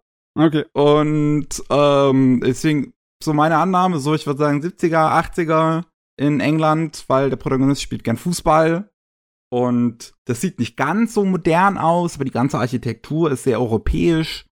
Ähm, und er, er und sein bester Kumpel, also er, Darren und sein Kumpel Steve, die ähm, gehen zusammen zu einem Zirkus, zu dem Cirque the Freak. So Mhm. heißt die Manga-Reihe auch im Englischen. Ähm, und bei uns hieß er dann halt ähm, auch einfach nur Darren Shan, glaube ich. Ja. Ähm, Tokyo Pop hat die hierzulande veröffentlicht damals. Und äh, äh, äh, äh, die, die gehen zu diesem Cirque the Freak, der halt um Mitternacht stattfindet und der wohl ganz cr- creepy und komisch sein soll. Und die haben halt zufällig ein Ticket bekommen. Ähm, und beziehungsweise zwei Tickets bekommen, gehen, ge- gehen dahin, sehen halt diese Freakshow irgendwie von einer Frau mit einem Bart und einem Mann, der Spinnen ähm, kontrollieren kann, beziehungsweise so eine Madame Okta heißt die, so eine große Spinne, die auch super giftig sein soll und die, die krabbelt dann über seinen Mund und macht ein Netz in seinem Mund Die, ähm, und der Protagonist Darren, der liebt Spinnen. Der ist richtig Spinnenfanat. und äh, finde das deswegen auch super, super toll. Ähm, aber Steve in dem Moment wirkt ein bisschen seltsam, denn der realisiert, dass derjenige, der da die Spinne kontrolliert, ein Vampir ist. Ähm, namens Mr. Crapsley. Und Steve, weil er sein Leben absolut hasst, ähm, also hat äh, anscheinend nur noch seine Mutter in, in, seiner Familie und die scheint ihn auch furchtbar zu behandeln und sowas. Ähm, und geht dann zu ihm hin und sagt halt, ma bitte mach mich zu einem Vampir, mir ist alles eh egal, ich möchte einfach Kraft haben. Und ähm, Crabsley probiert dann Leonards, äh, also Steve Leonards Blut und stellt fest, das ist das Blut des absoluten Bösen und kann ihn unter keinen Umständen zum Vampir machen, sagt er. Und da ist äh, Steve natürlich sehr angepisst von. Darren sieht das Ganze aber und ist dann so, so, hä, warum will Steve zu einem Vampir werden? Hä, ist dieser Mr. Crabsley wirklich ein Vampir? Und, und Darren klaut dann die Spinne von dem Crabsley, weil er halt so Spinnenfanat ist. es, es, es kommt zu einem Unfall, dass die Spinne Steve beißt und Steve tot, äh, hochvergiftet ist und ähm, kurz vorm Sterben ist und Darren zu Crabsley anrennt und sagt, bitte, du musst irgendwas tun und Crabsley halt sagt, ich gebe dir nur das Gegengift, wenn du zu meinem Assistenten wirst, zu einem Halbvampir. Dafür musst du aber deine ganze, äh, dein ganzes Leben auch zurücklassen. Und äh, ja, so fängt diese Geschichte dann an. Das ist im Prinzip der erste gesamte Manga-Band. Da passiert wirklich nicht viel mehr, außer dass es dieses Setting etabliert. Mm. Ähm, Ich habe gerade mal nachgeguckt. Das ist ja aus der Zeit, äh, wo diese vielen Jugendromane ne, für Ja. junge Erwachsene Ja. ziemlich groß waren. Ne? So 2000er und 2010er. Und die Originalbücher sind auch nicht groß. Der hat 190 Seiten, der erste Band. Hm. Also kann Ja. das wirklich äh, halbwegs gut hinpassen, ne? Ja, das, das, das, das, das, das, das klingt gut. Ja, also es, es hat im Manga auf jeden Fall richtig gut funktioniert. Und insgesamt ist das Ding es, es, es ist super erzählt. Man merkt, das war ja der erste Manga von dem Mangaka, dass die Zeichnungen im Laufe der Zeit immer besser werden. Das Ding ist in so vier Trilogien unterteilt im Prinzip. Ähm, das hatte ich gelesen, bevor ich mit dem Manga angefangen habe. Und dann war ich so, als ich die erste Trilogie fertig gelesen hatte, war ich erst so verwirrt. So, hm, wie ist denn das eine Trilogie? Aber wenn man dann die zweite anfängt, merkt man, ähm, worauf die jeweils hinaus wollen. Ähm, und das, das, das ist diese Art von Geschichte, wo man am Anfang überhaupt keine Ahnung hat, wohin das mal gehen wird Mhm. wo, wo, wo, wo die Stakes immer größer werden, wo der ganze, äh, der, der ganze Fokus der Geschichte immer größer wird, wo es halt wirklich bei einer ganz kleinen Geschichte um zwei fußballverliebte Freunde in einer kleinen Stadt in Briten anfängt und zu einer großen schl epischen Schlacht am Ende wird. Und das ist super spannend gemacht. Das ist ganz, ganz, ganz toll geschrieben. Also die Dialoge sind wirklich fantastisch in dem Ding. Ähm, wirklich bei jeder Figur hatte ich auch einfach instant eine Stimme einfach in dem Kopf. Weil die sind A, so gut designt. Also die sind alles wirklich viel, viel besser auch designt als die jeweiligen Coverzeichnungen für die eigentlichen Bücher. ähm, also es sind ganz, ganz tolle Character Designs, wie ich finde. Und die englische Übersetzung, die ich gelesen habe, an die deutsche ist ein bisschen schwerer halt heutzutage ranzukommen. Ähm, da sind auch die Dialoge alle fantastisch geschrieben. Also man merkt bei diesem Crapsley zum Beispiel, dass der halt so ein bisschen höflicher, so ein bisschen erwachsener spricht. Und da hatte ich die ganze Zeit fast schon wie so einen britischen Akzent im Kopf, wenn ich den gelesen habe. Und äh, dann trifft man später auf Crapsleys Lehrer, ähm, der ihm halt zum Vampir gemacht hat und merkt dann, woher das Ganze kommt, äh, weil der dann auch auf diese gleiche Weise spricht wie Crapsley. Und das ist, das sind so tolle Details und Consistencies mit drin. Mhm. Ähm, und ach, so, so eine andere Figur, so, so, es gibt ähm, jemanden, äh, genau, es gibt den Mr. Tiny, beziehungsweise Desmond Tiny, oder wie ihn viele nur nennen, Des Tiny. ist, ein- guter, ist ein gutes Wortspiel. Und ähm, der, der sieht aus wie eine Figur, die aus Helsing oder aus Full Metal Alchemist ähm, sein könnte. Der hat so ein ganz böses, fieses, breites Grinsen und so eine Uhr, so, so, so ein Herz hält er immer in der Hand, wo eine Uhr drin ist. Und es ist halt auch eine Serie, die dann im Laufe der Zeit auch immer wirklich erwachsen auch einfach wird, wo man wirklich merkt, das, das fängt so jung und unschuldig an. Und das ist so diese Geschichte von diesem, diesem kleinen 14-jährigen Jungen, der zum Vampir wird und gar nicht weiß, wie ihm geschieht. Und dann kommen halt immer mehr Time-Jumps, also Timeskips dazu, die die Geschichte zu einem immer größeren Ding auch einfach machen. Und es sind so toll geschriebene Figuren halt einfach mit drin, so die die Beziehung, die Darren dann mit einem mit, mit einem Mädchen in einer Stadt äh, anfängt, wo ähm, Crapsley ursprünglich aufgewachsen ist, und da, die ist super super süß und kommt dann später auch noch mal im Laufe des Manga zurück und das ist Herz Herz allerliebst. Das ist so eine so so so ich war ständig beim Lesen war ich so dabei, wie ich immer wieder gesagt habe, so ha, das ist witzig, so oder oh, das ist süß und dann gibt's aber halt auch Momente, die sind die tun richtig weh im Herzen, weil da richtig gut geschriebene Charaktertode auch einfach mit drin sind, wo es einem wirklich, wirklich leid tut, dass diese Figur gerade gestorben ist und wie damit auch umgegangen wird im Laufe der Geschichte. Also das, wie, wie andere Figuren auf diese Charaktertode jeweils reagieren und dass man in, zum Beispiel in, im sechsten Band zwei Vampirbeerdigungen mit zuschaut, die wirklich einfach, also richtig herzzerreißend sind. Mhm. Und ich habe das Ding, ich habe das Ding richtig verschlungen. Ja, was, was mir am ehesten auffällt, ist, dass das Design des Mangas irgendwie schon ein bisschen aus der Zeit herausfällt. Ich, klar, es ist schon eine Weile her. Das Ding ist von 2006, das ist Ende der Mhm. 2000er. Äh, aber trotzdem, es wirkt wie ein Gerät aus den 90ern oder späten 80ern fast schon. Hm, weiß nicht, ob ich so weit gehen würde, aber es hat schon ein recht klassisches Charakterdesign ja. irgendwie. Also es wirkt auf jeden Fall so, so, so äh, äh, wie halt ein bisschen älterer Manga, ja. Ja, ja, es ist auf jeden Fall äh, schön abwechslungsreich, auch von seinem Design. Ne? Ja, das auch. Ähnlich wie so ein Togashi. Mit ja. lauter wilden Figuren. Sehr wilde Figuren, wirklich. Also, es ist, ähm, ich mag, ich mag die Charakterdesigns in den Dingen halt echt gern. Und wie gesagt, die Zeichenqualität in den Dingen wird generell immer besser. Also, es fängt schon an, dass es am Anfang eigentlich ziemlich gute, so, ähm, so, so, so Doppelseiten hat. Ähm, aber gerade in der letzten Trilogie ist jedes einzelne Panel einfach großartig gezeichnet und, und inszeniert.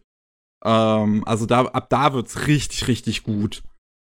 Das einzige Ding, wirklich, das einzige, wo ich mir nicht sicher bin bei diesem Ding, was ich von halten soll, ist das Ende.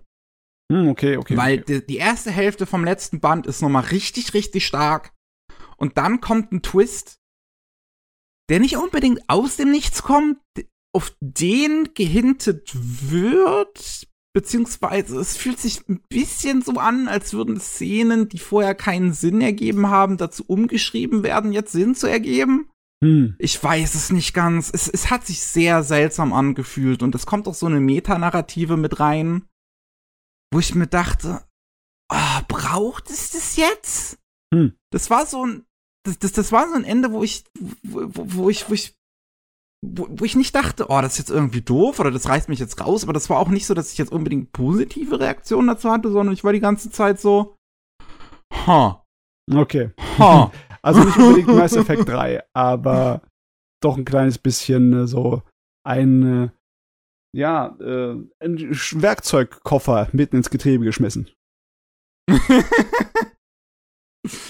äh, ja, also das, das, das, das Ende, das ist auf jeden Fall ein bisschen, bisschen seltsam. Also ich kann mir vorstellen, wie es da Leute gibt, die das lesen und sich denken, boah, das ist mega clever und Leute die gibt, die das lesen und sich denken, boah, das ist irgendwie passt ja gar nicht zum Rest. Mhm. Und dann sitze ich halt da und denke mir so, hm. Aber da bin ich wahrscheinlich mit so einem seltsamen Ende sogar eher die Ausnahme, könnte ich mir vorstellen. Boah, ist natürlich jetzt wäre cool zu wissen, ob das in der Buchreihe ähnliches verrücktes Ende war oder ob das nur Manga-mäßig so ist. Das ist natürlich nicht einfach so schnell rauszufinden. Muss man ein bisschen googeln. Ich, ich könnte mir vorstellen, dass es ziemlich akkurat tatsächlich alles ähm, so in, in, in, den, in den Büchern mit drin ist und tatsächlich nur eine Kleinigkeit in dem Manga ähm, mit, mit abgeändert wird, wo im Prinzip die eigene Existenz des Mangas acknowledged wird, sozusagen. Ja. Ähm, ja, das ist, ist, wie gesagt, das ist ein bisschen auch Meta-Narrativ am Ende. Und ich mag einen guten Meta-Twist. So, ich liebe ja zum Beispiel Opus von Satoshi Kon, was mehrere Meta-Ebenen einfach hat. Yes. Ähm, oh, aber hier am Ende von Darren Cheyenne ist es halt so, dass es halt wirklich so ein junges, erwachsenes Fantasy-Epos ist, was ziemlich gut zu einem schonen Manga eigentlich passt. Ja. Ich könnte mir vorstellen, dass sich fast schon mehrere solcher, solcher Buchreihen sich tatsächlich gut als schonen Manga eignen würden. Ja, kann ich mir auch ohne Probleme vorstellen. Ich meine, die große Zeit von diesem Erfolg der Jugendromane ist im Moment ja, vorbei. Ne? Aber eine ganze Menge von den Geräten, besonders diese postapokalyptischen Todesspielen, die werden so, würden sowieso im Manga funktionieren. Davon gibt es ja sowieso schon genug der gleichen Sorte von Stories. von ne? Pane mit seinem Death Game und sowas, das würde sicherlich ja, ja. auch zum Beispiel gut funktionieren. Oder Maze Runner oder wie auch immer das hieß. Ja, ja. Also das wäre alles Zeugs, das äh, zur selben Zeit die äh, Manga-Leser auch verschlungen hätten. Ja. Also nicht so viel passiert, leider. Aber ja. Gut zu wissen, dass es eine Ausnahme gibt. Ja, insgesamt kann ich es wirklich, wirklich empfehlen. Ähm, und ich glaube, ich muss mal noch lesen, Les Miserables von dem Mangaka lesen, weil mich das auch dann interessiert, wie das, was das für eine Art von Übersetzung ist. der Geschichte. Ich finde sowas halt spannend, wie gesagt. Ja, immer lustige Sache, wenn mal was anderes daherkommt. Ja. Ach, ich würde sagen, ja, wir machen an der Stelle eine kurze ja. Pause. Und ihr hört uns in einer Sekunde wieder. Gut. Okay, wir sind wieder da, würde ich jetzt einfach mal sagen. Sind wir. Ja, beim 222. Anime Slam Podcast. Ach, Gottchen. Ja, du. Matze. Ich, ich, war vielleicht ein Fehler, die eher über die uninteressanteren oder die miesen Animes zu reden. Obwohl es macht auch Spaß, ja. auf miesen Animes herumzuhacken. Ne? So ist es ja nicht. aber wir haben auch diese Saison eine ganze Menge richtig, richtig gute. Was Echt? Richtig, ja, ja, komm, ey, war einer, der mich sehr überrascht hat, weil er ja nicht wirklich aus einem Standard herausfällt, ist Shangri-La Frontier. Das ist im Endeffekt nur ein Virtual MMO Anime. Aber hm. er macht richtig Spaß. Man kriegt Bock, ein gescheites MMO zu spielen nach dem Gerät. Weil es einfach so positiv und optimistisch ist und so eindeutig von jemandem gemacht wurde, der einfach an Videospielen richtig, richtig viel Spaß hat. Hui. Ja, weil das ganze Ding ist aufgemacht, wie als wärst du in so einem edel Capcom Action Online MMO drin. Mhm. Ja. Äh, der Hauptcharakter ist einer, der ähm, die Herausforderung liebt und deswegen hauptsächlich Spiele spielt, die schwer sind, beziehungsweise eklig. Also äh, schlecht programmiert, schlecht designt und einfach nur dem Spieler allen mögliche abverlangen und in den Weg stellen, dass man halt sozusagen wirklich sich quälen muss, um das Spiel zu beherrschen. Aus irgendeinem Grunde mag er das. Der hat irgendwie so eine masochistische Ader. Mhm. Und er ist bekannt dafür, dass er reihenweise von diesen Rotzspielen dann immer spielt und ausprobiert. Mit, unter seinen Freunden und allem. Und die bringen ihn dann tatsächlich dazu, mal eines von den populären Spielen zu spielen. Eines von den Meisterwerken, das gerade im Moment läuft. Und das ist halt dieses Shangri-La Flauncher. Und der, äh, weil er halt so ein Spieler ist, der da richtig drin aufgeht, die Mechaniken zu beherrschen, ähm, tut er gleich im Endeffekt das, also was ähnliches wie ein Speedrun von dem Game machen. Unbeabsichtigt äh, weil er einfach äh, sich denkt, sonst kann er nicht seinen Spaß rausholen aus dem Spiel, wenn er sich nicht irgendwie schräge Herausforderungen gibt, ne? Und das sorgt dafür, dass er auf einen Weg kommt, die bisher andere Spieler noch nicht entdeckt haben. Einen versteckten Weg der äh, Story und Progression in dem Game.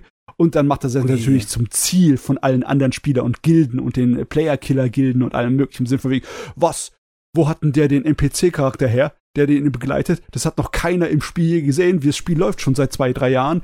Warum kennt das keiner? Holt ihn euch, macht ihn platt, quetscht die Informationen aus ihm raus.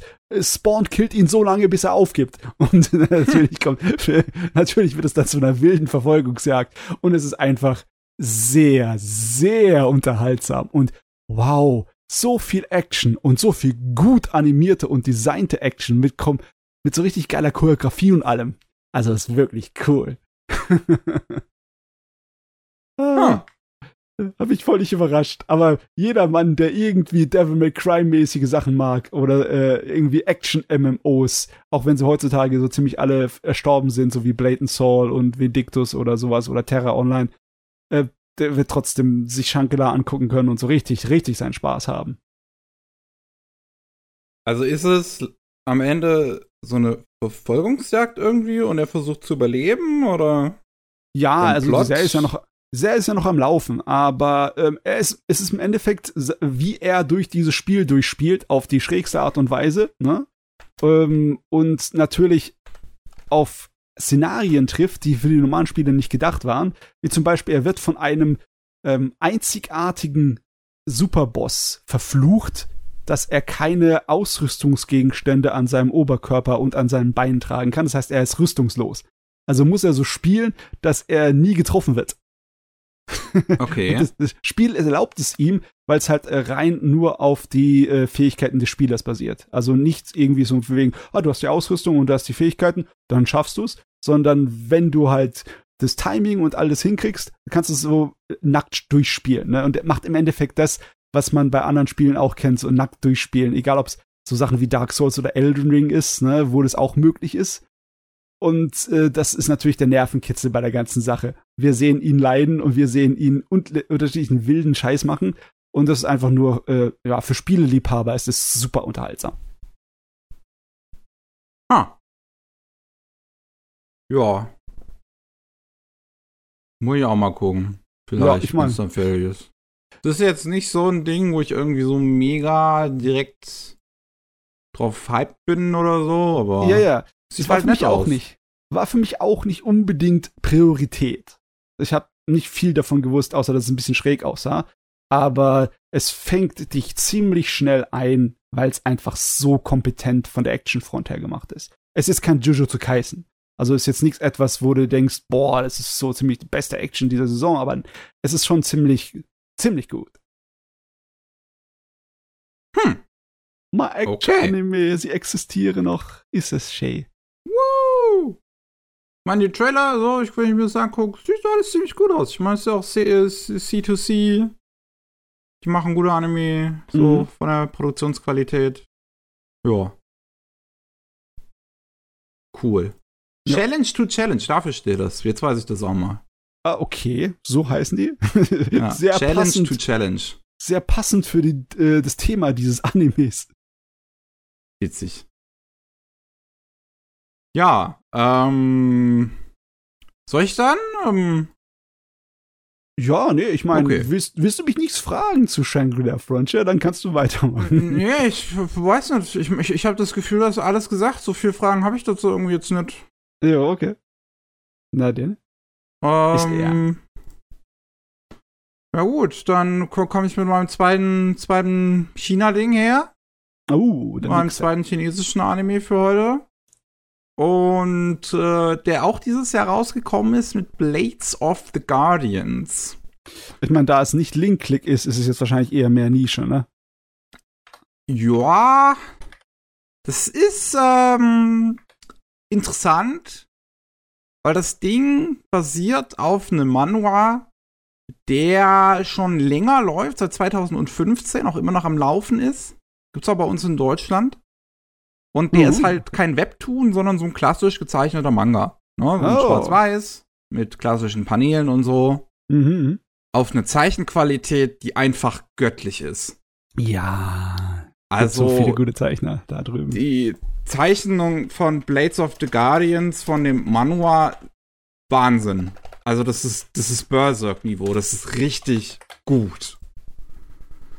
Und da haben sie halt jetzt endlich mal nach all der Zeit einen, einen, einen Anime dazu gemacht, also einen, einen Dongwa. Das wird wahrscheinlich auch für die Produzenten ein großer Druck gewesen sein, weil Blades of the Guardians halt so eine große, lange, epische Geschichte ist und ähm, produziert von Tencent. Kann man sich auf deren VTV YouTube-Channel angucken.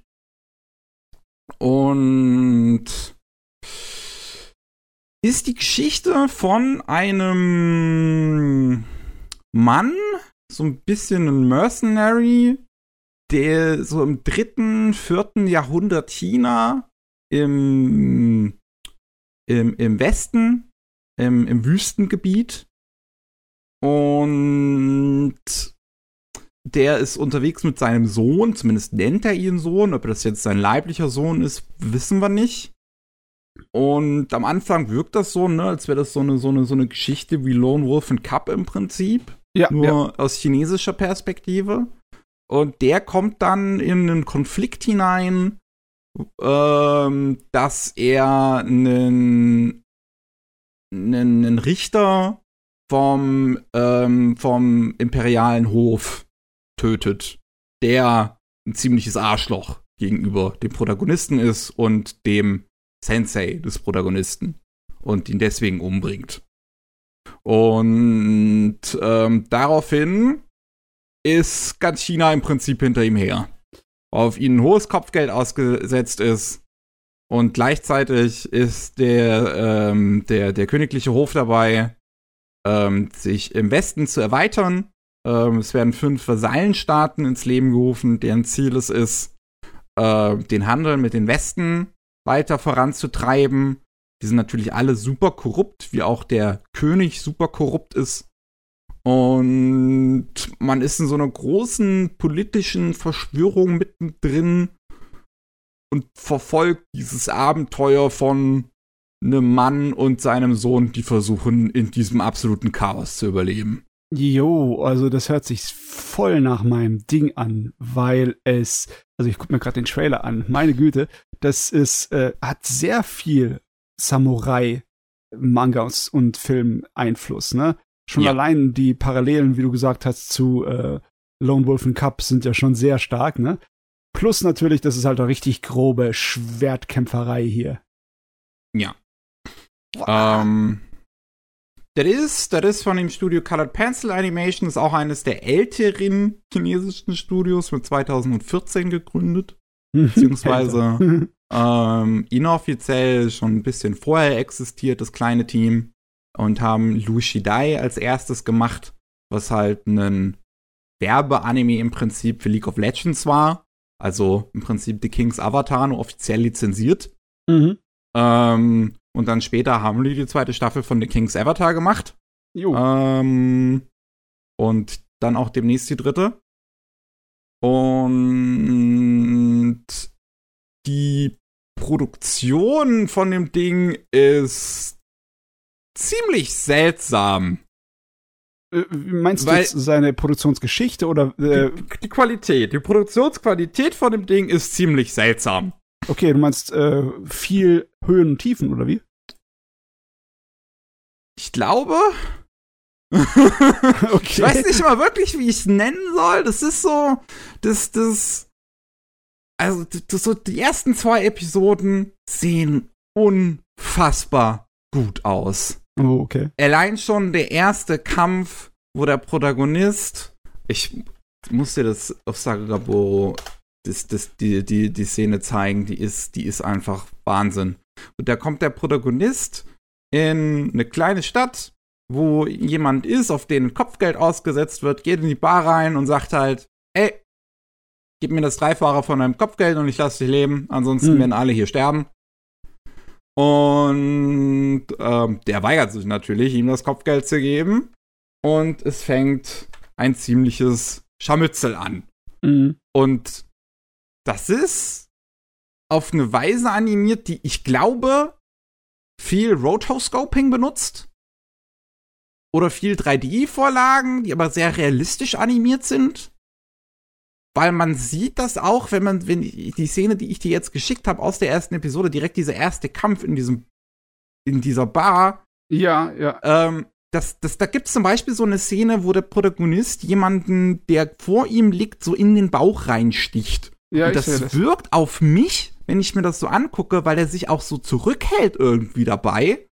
Ähm, als würde man tatsächlich, als, als, als hätte der tatsächliche Schauspieler davon sich im Prinzip zurückgehalten und nicht 100% ne, mit seinem Spielzeugschwert oder was auch immer, so eine einfahrbare Klinge oder Ja, sowas, nicht 100% auf den, auf den Komparsen eingestochen und das hätte man dann eins zu eins in den Anime übertragen. Es, es, es hat so, es ist so kompetent gemacht, dass es äh, nach seinem eigenen Ding aussieht, ne? Aber man sieht Ja. so ein kleines bisschen noch die Vorlage drin. Äh, und, aber das ist halt das Problem, ne? Bei so einem Material, da bist du nicht hundertprozentig sicher, Ja! ob das nicht wirklich doch einfach nur von Hand gemacht ist, weil solche ultra realistischen Zeichner wie der Okiura, die würden auch so die Sachen arbeiten. Und es ist nicht so, dass so Bones-Arbeiten wie Sword of the Stranger mit, mit äh, Nakamura Yutaka nicht ähnliche werden, ne? hm. Und aber es ist geil, dass es diese Qualität er erreicht von den Sachen, ne? Ja. Also die Kampfszenen generell in dem ganzen Anime in den 15 Folgen sind super. Vor allem ist das Ding wahnsinnig brutal. ja. Ähm, was mich auch wirklich wundert. So, also chinesische Regulators scheinen viel, viel lockerer zu sein, wenn es tatsächlich um chinesische Produktionen geht, als um westliche, wenn es um Ja. Gewalt geht. ich glaube, das liegt auch an der Fantasy Kung Fu Action, ne? Ja, also hier sind halt wirklich Szenen dabei. Also da gibt's dann zum Beispiel gegen Ende kämpfen sie gegen jemanden, der halt so eine riesen Stahlkeule hat. Und wenn wirklich, wenn der auf jemanden einschlägt und dann die Stahlkeule wieder aufhebt und du siehst, wie das ganze fettflüssige Blut von dieser Keule noch runtertropft auf den total zerschmetterten Leichnam, das ist Wahnsinn. Also das Ding ist super brutal. Und Aber, ja, du, was ich hier sehe, es scheint nicht ein auf Kung Fu Magie zu machen, oder? Also, die Nee. haben nicht lauter übernatürliche Kräfte, wie bei solchen Gar- gar. Schwertwelt-Dingern eigentlich üblich ist. Nee, gar nicht. Das ist Hm. alles glaubhaftes, ähm, glaub, glaubhaftes Schwert und Speer und Pfeil- und Bogenkämpfe. Coole Sache.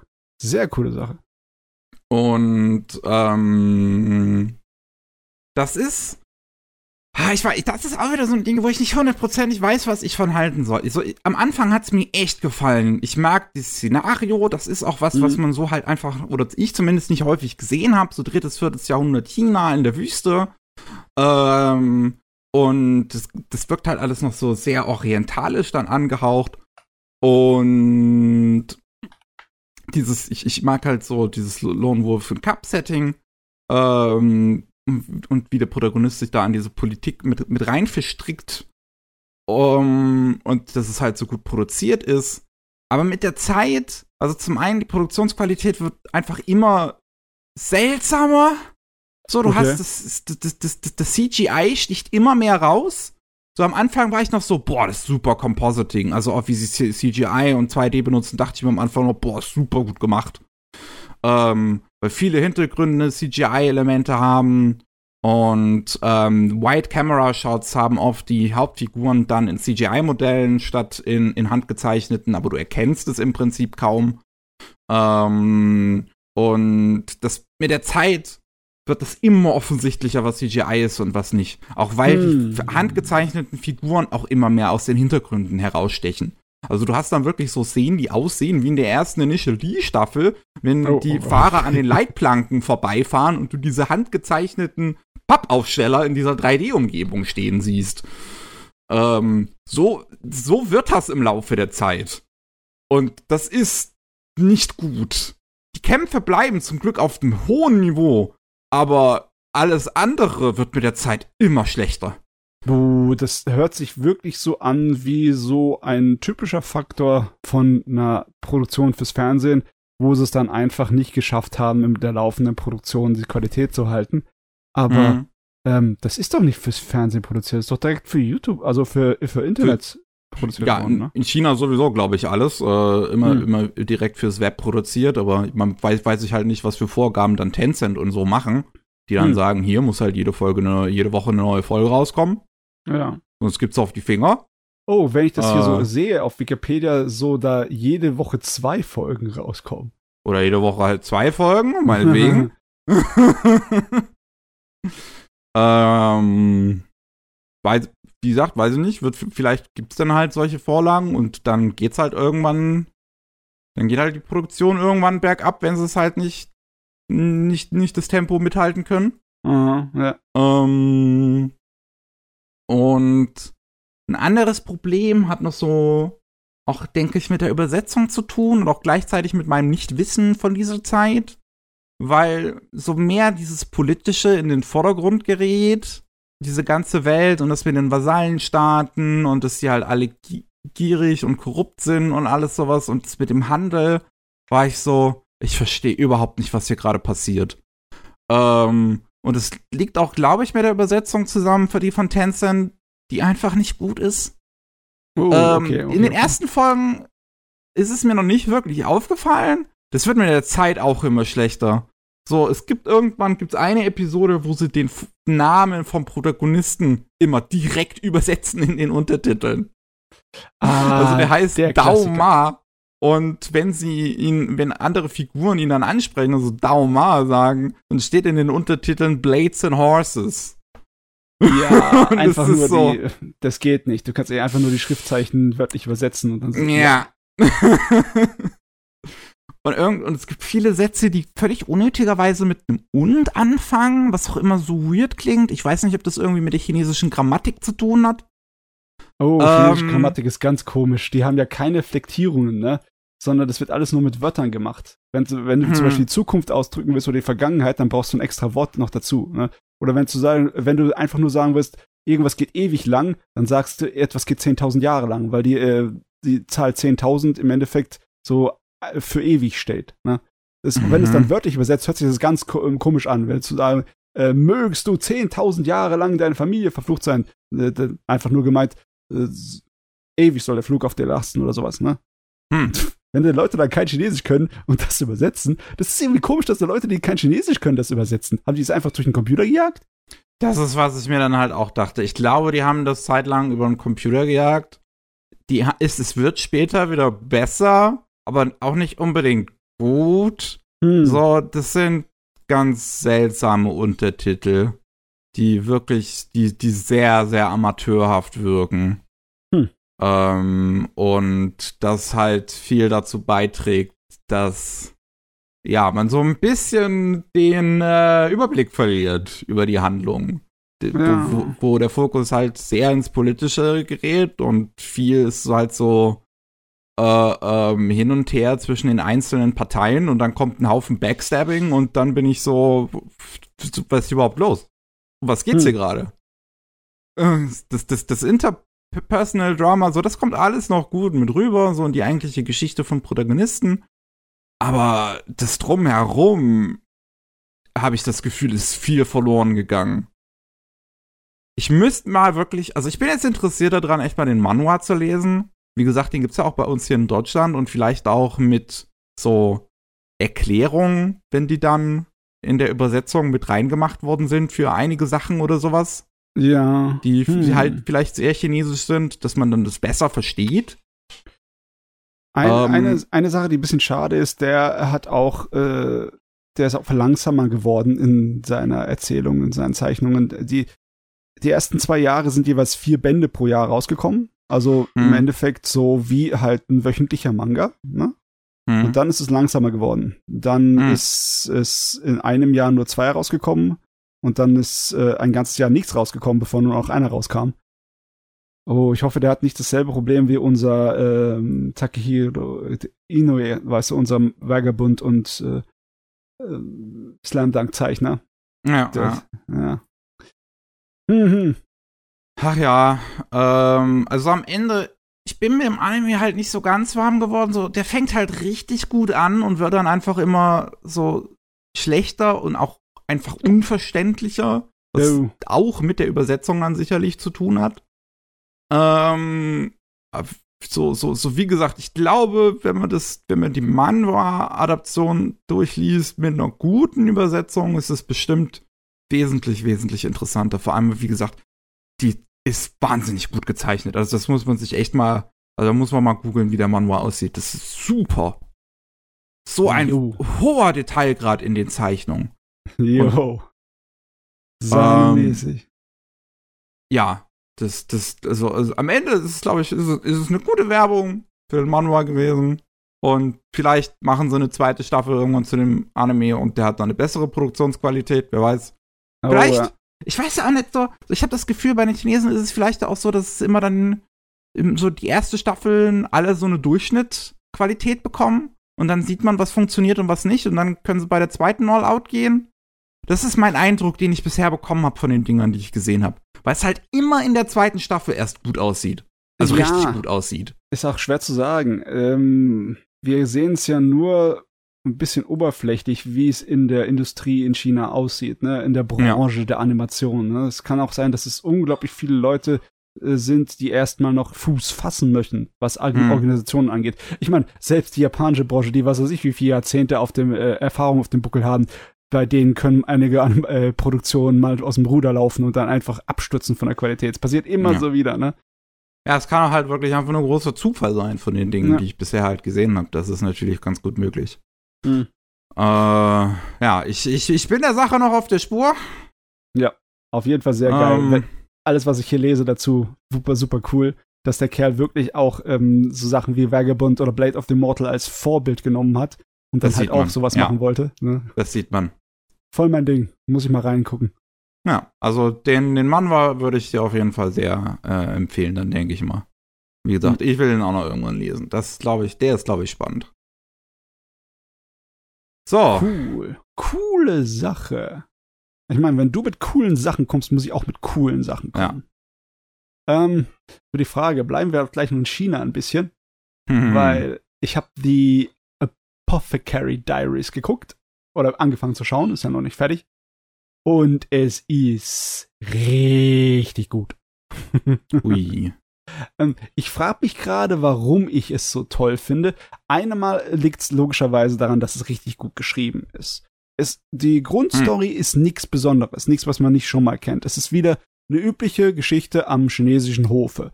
Und es ist halt im Altmodischen, ne? dass es alles äh, voll mit Eunuchen, Beamten ist und halt mit dem großen Harem des äh, Kaisers, ne?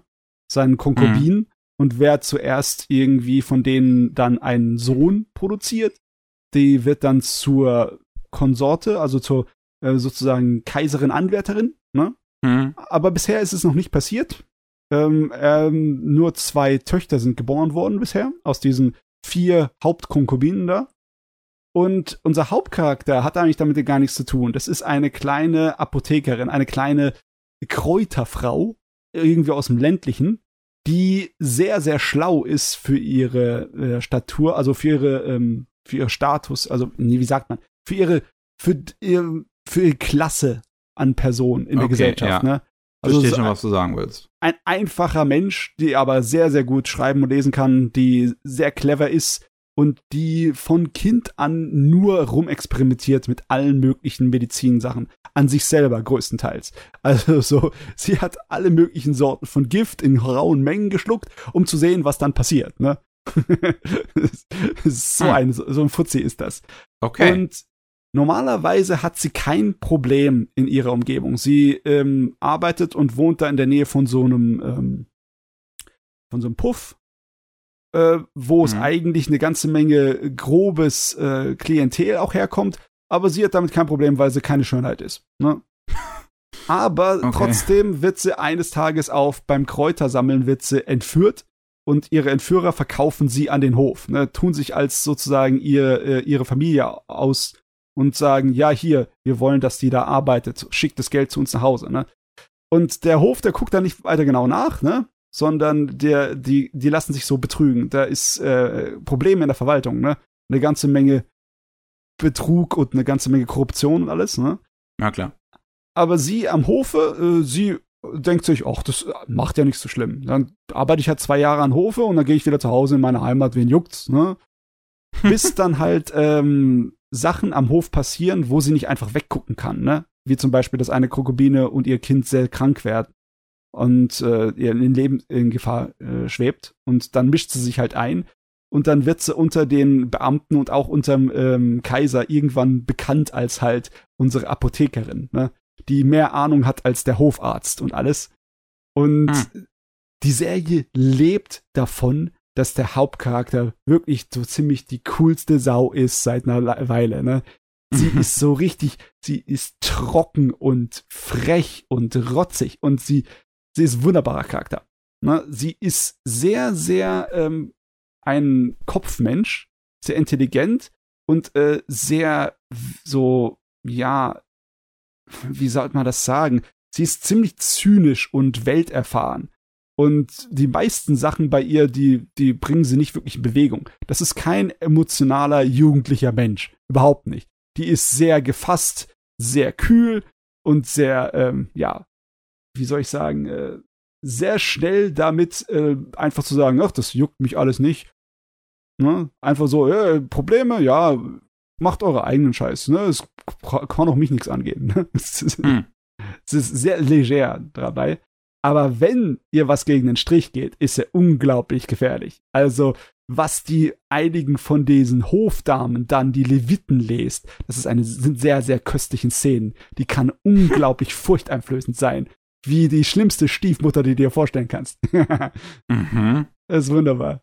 Und eine der schönsten Szenen ist immer noch wie der Schönling des Hofes, ne, wo alle Mädels hinterher im Jauchzen. Der äh, hat bei ihr überhaupt gar keine Chance. Jedes Mal, wenn der eine von seinen Touren machen will, im Sinne von wegen, was für ein attraktiver äh, Chauvineur der auch ist, dann äh, kriegt sie einfach nur eine Gänsehaut dabei und äh, verzieht eine Fratze. Und er ist immer äußerst, ähm, ja, prikiert davon. Ne? Es gefällt ihm gar nicht, dass er bei ihr nichts anreißen kann. Äh, mhm. Girlboss. Es, ja.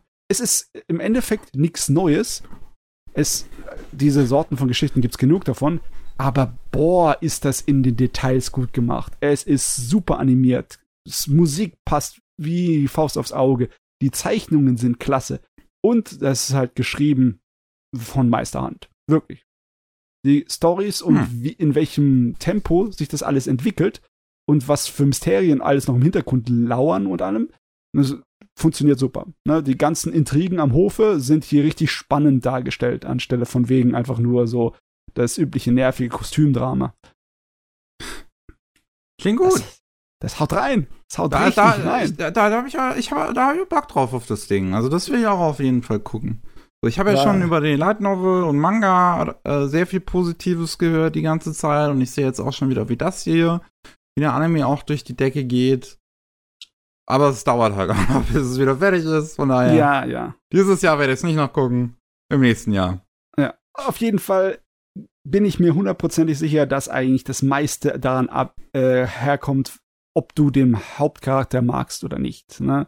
Ob du diesen kleinen Gremlin magst, der dann hier beim, äh, beim Gift testen, ne? und damit, weil sie testen muss, ob die ganzen Speisen, die serviert werden, äh, ob da Gift drin ist oder nicht. Äh, wenn sie dann so richtig äh, sich darüber freut, dass sie irgendwas gefunden hat mit Gift und so, kann ich den Rest von der Suppe auch noch haben? Weil sie sich dann denkt, oh, wie ist das schön, wenn ich dann irgendwann in der Ecke liege und zucke nur noch. Das ist eine kleine, verrückte Maso-Wahnsinnige. Also die ist so eine Mischung aus verrücktem Professor und äh, so richtig äh, eiskalter, ähm, so Film-Noir-Detektiv-mäßiger Charakter. Und ja, ist cool. ich mag Gremlins, von daher klingt das gut. Ja. Ein Bonuspunkt hat sie, dass er ab und zu mal ein Shinchan-Gesicht abzieht. Oh, Das ist okay. wunderbar. Ah, Hauptsache, sie zeigt nicht allen ihren Popo. nee, so weit sind wir noch nicht. Hauptsache, sie macht keinen Popo-Dance. Äh, ich schätze mal, ähm, die Namen sind alle auf, auf japanische Schreibweise ge, ge, gesprochen in den Dingen. Ähm, ich, ich schwer zu sagen. Ich, Hm, ja, ja, nee, doch, das ist eher japanische. Aber die Namen sind halt auch so gewählt, dass man es nicht so sehr merkt. Okay. Ich meine, in anderen Werken wie zum Beispiel The Twelve Kingdoms merkst du es viel eher. Dass, Da weiß ich äh, gar nicht. Wie ist es da? Da sind dann, da, da sind auch auf der japanischen Aus, äh, Aussprache. Okay. aber du merkst es halt arg, weil das Namen sind, die nicht äh, sich chinesisch anhören. Ne? Hm. Wenn dann einer von diesen großen Beamten oder magischen Wesen dann so Namen hat wie Keki, ne? Das, äh, okay. Das hört sich nicht chinesisch an, aber hier ist es so, so Namen wie Li Shu oder sowas. Ne? Dann denkst du ja, oh ja, okay, das hört sich ja nach so einem chinesischen Namen an, ne? Ja. Ah ja. Ja, nee, das, weil das ist auch eine Sache, die ich spannend finde mit den Namen, weil mir das auch bei Linkclick aufgefallen ist. Also besonders da, weil ich auch nicht weiß, wie es die Untertitel da handhaben tatsächlich. Weil Mhm. ich oft das Gefühl hatte, wenn die Leute reden, höre ich die Namen nicht, die in den Untertiteln stehen. Ja, das Oh. ist gut möglich. Sehr gut möglich. Da, und da denke ich mir, hm, vielleicht haben sie da die japanische Lesweise dann von den Namen genommen in den Crunchyroll-Untertiteln, das weiß ich nicht. So bei Blades of the Guardians ist mir, sind mir die Namen dann schon eher aufgefallen, wenn die was gesagt haben. Ich finde, Chinesisch ist sowieso eine Sprache, wo so, also jetzt als ich, die halt so gar keinen Berührungspunkt damit hat, fühlt sich das alles, fühlt sich das wie eine sehr schnelle Sprache an, wo halt sehr viel gesagt wird. Ja.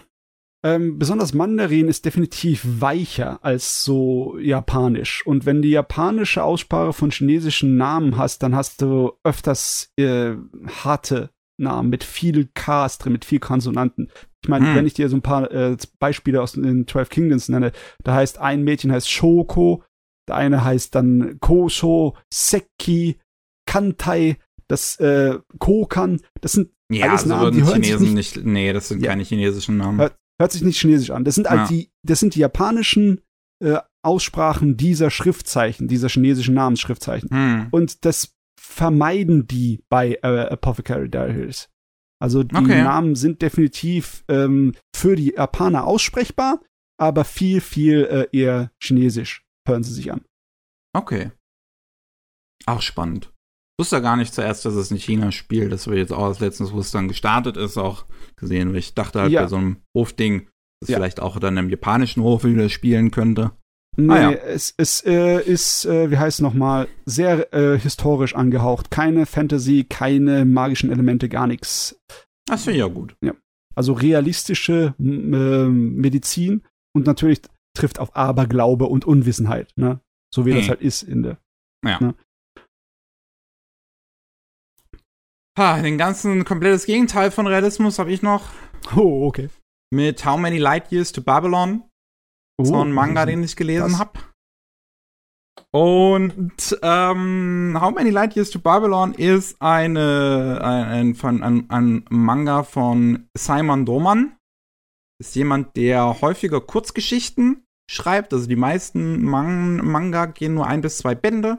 Und ist mir vor allem dann aufgefallen, als ähm, Eckenmund war das, glaube ich, vor kurzem von ihm Voynich Hotel rausgebracht haben bei uns hierzulande. Und ähm, ja, ich, da, da, war ich mal interessiert dran, von dem was zu lesen. How Many Light Years to Babylon hat ein abgefahrenes Cover, weil der generell der Zeichner auch eine sehr ungewöhnliche Zeichenart hat. Ja. Sehr comichaft aussieht. Auf jeden Fall. Erinnert mich um, gleich ähm. wieder an so ähm, die äh, jetzigen Angebote von wegen auch von äh, Scott Pilgrim-mäßigen Sachen und so. so ja. Indie-Comics mäßig. Genau. Und ähm, ja, da, da habe ich schon mal reingelesen. Das ist ein Band, aber 32 Kapitel. Das klingt jetzt, als wäre es ein großes Buch, aber das sind halt Kapitel, die gehen jeweils acht, neun Seiten. Mm, okay. Ähm, und das ist die Geschichte von Bub. Das heißt, der Bub, der letzte Mensch, ähm, der letzte Erdling der Welt, des Universums. Die Erde ist zerstört worden. Und er hat keine Erinnerung an die Erde und was da passiert ist und warum er der Letzte ist. Und ähm, er ist einfach nur von zwei Aliens oder beziehungsweise von einem Roboter und einem Alien gefunden worden. Mit einem SpongeBob-T-Shirt. und deswegen nennen sie ihn Bub. Und ähm, das ist, das, das, das letzten Endes ist es Hitchhiker's Guide to the Galaxy als Manga. Ah, okay, okay. Weil ja, ja. das ist absolut abgefahren. Es ist aber auch sehr krude. Also, der Manga fängt zum Beispiel damit an, dass der Protagonist einen sehr hohen Sex-Drive hat.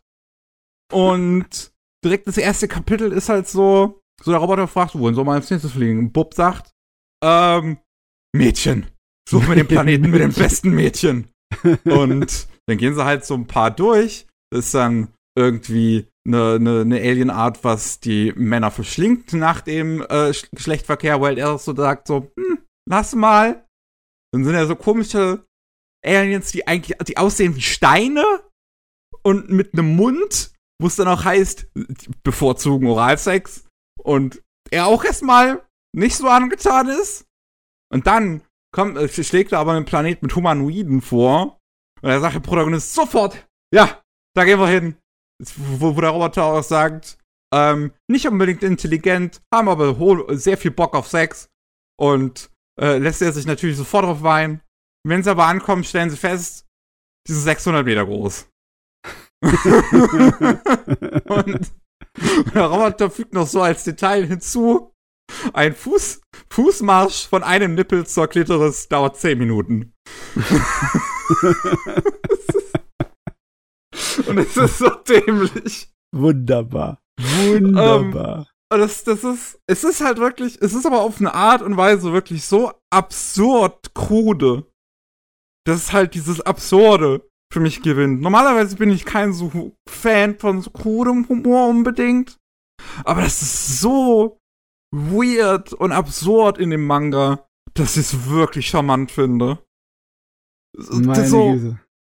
Der, der Protagonist, so, äh, also, so irgendwann äh, schlägt der Roboter auch vor, echt Kapi so, so, so, das, du, du hast wahrscheinlich ne, so einen hohen Sexdrive, weil du der letzte Mensch bist und einen eine hohen Willen hast, dich, äh, deine, deine Art wiederherzustellen. Und wie wär's, statt dass wir zu ähm, jeden möglichen Planeten der Welt besuchen, damit du deinen Samen überall verbreiten kannst, dass wir dich zu einer Frau machen und du das Kind direkt bei dir dann hast. Und äh, dann tun ihn mit Nanomaschinen umoperieren und der hat dann im Prinzip letzten Endes hat er so Nanomaschinen in ihm drin, die nicht so 100% funktionieren, weswegen er einfach jedes Kapitel das Geschlecht wechselt.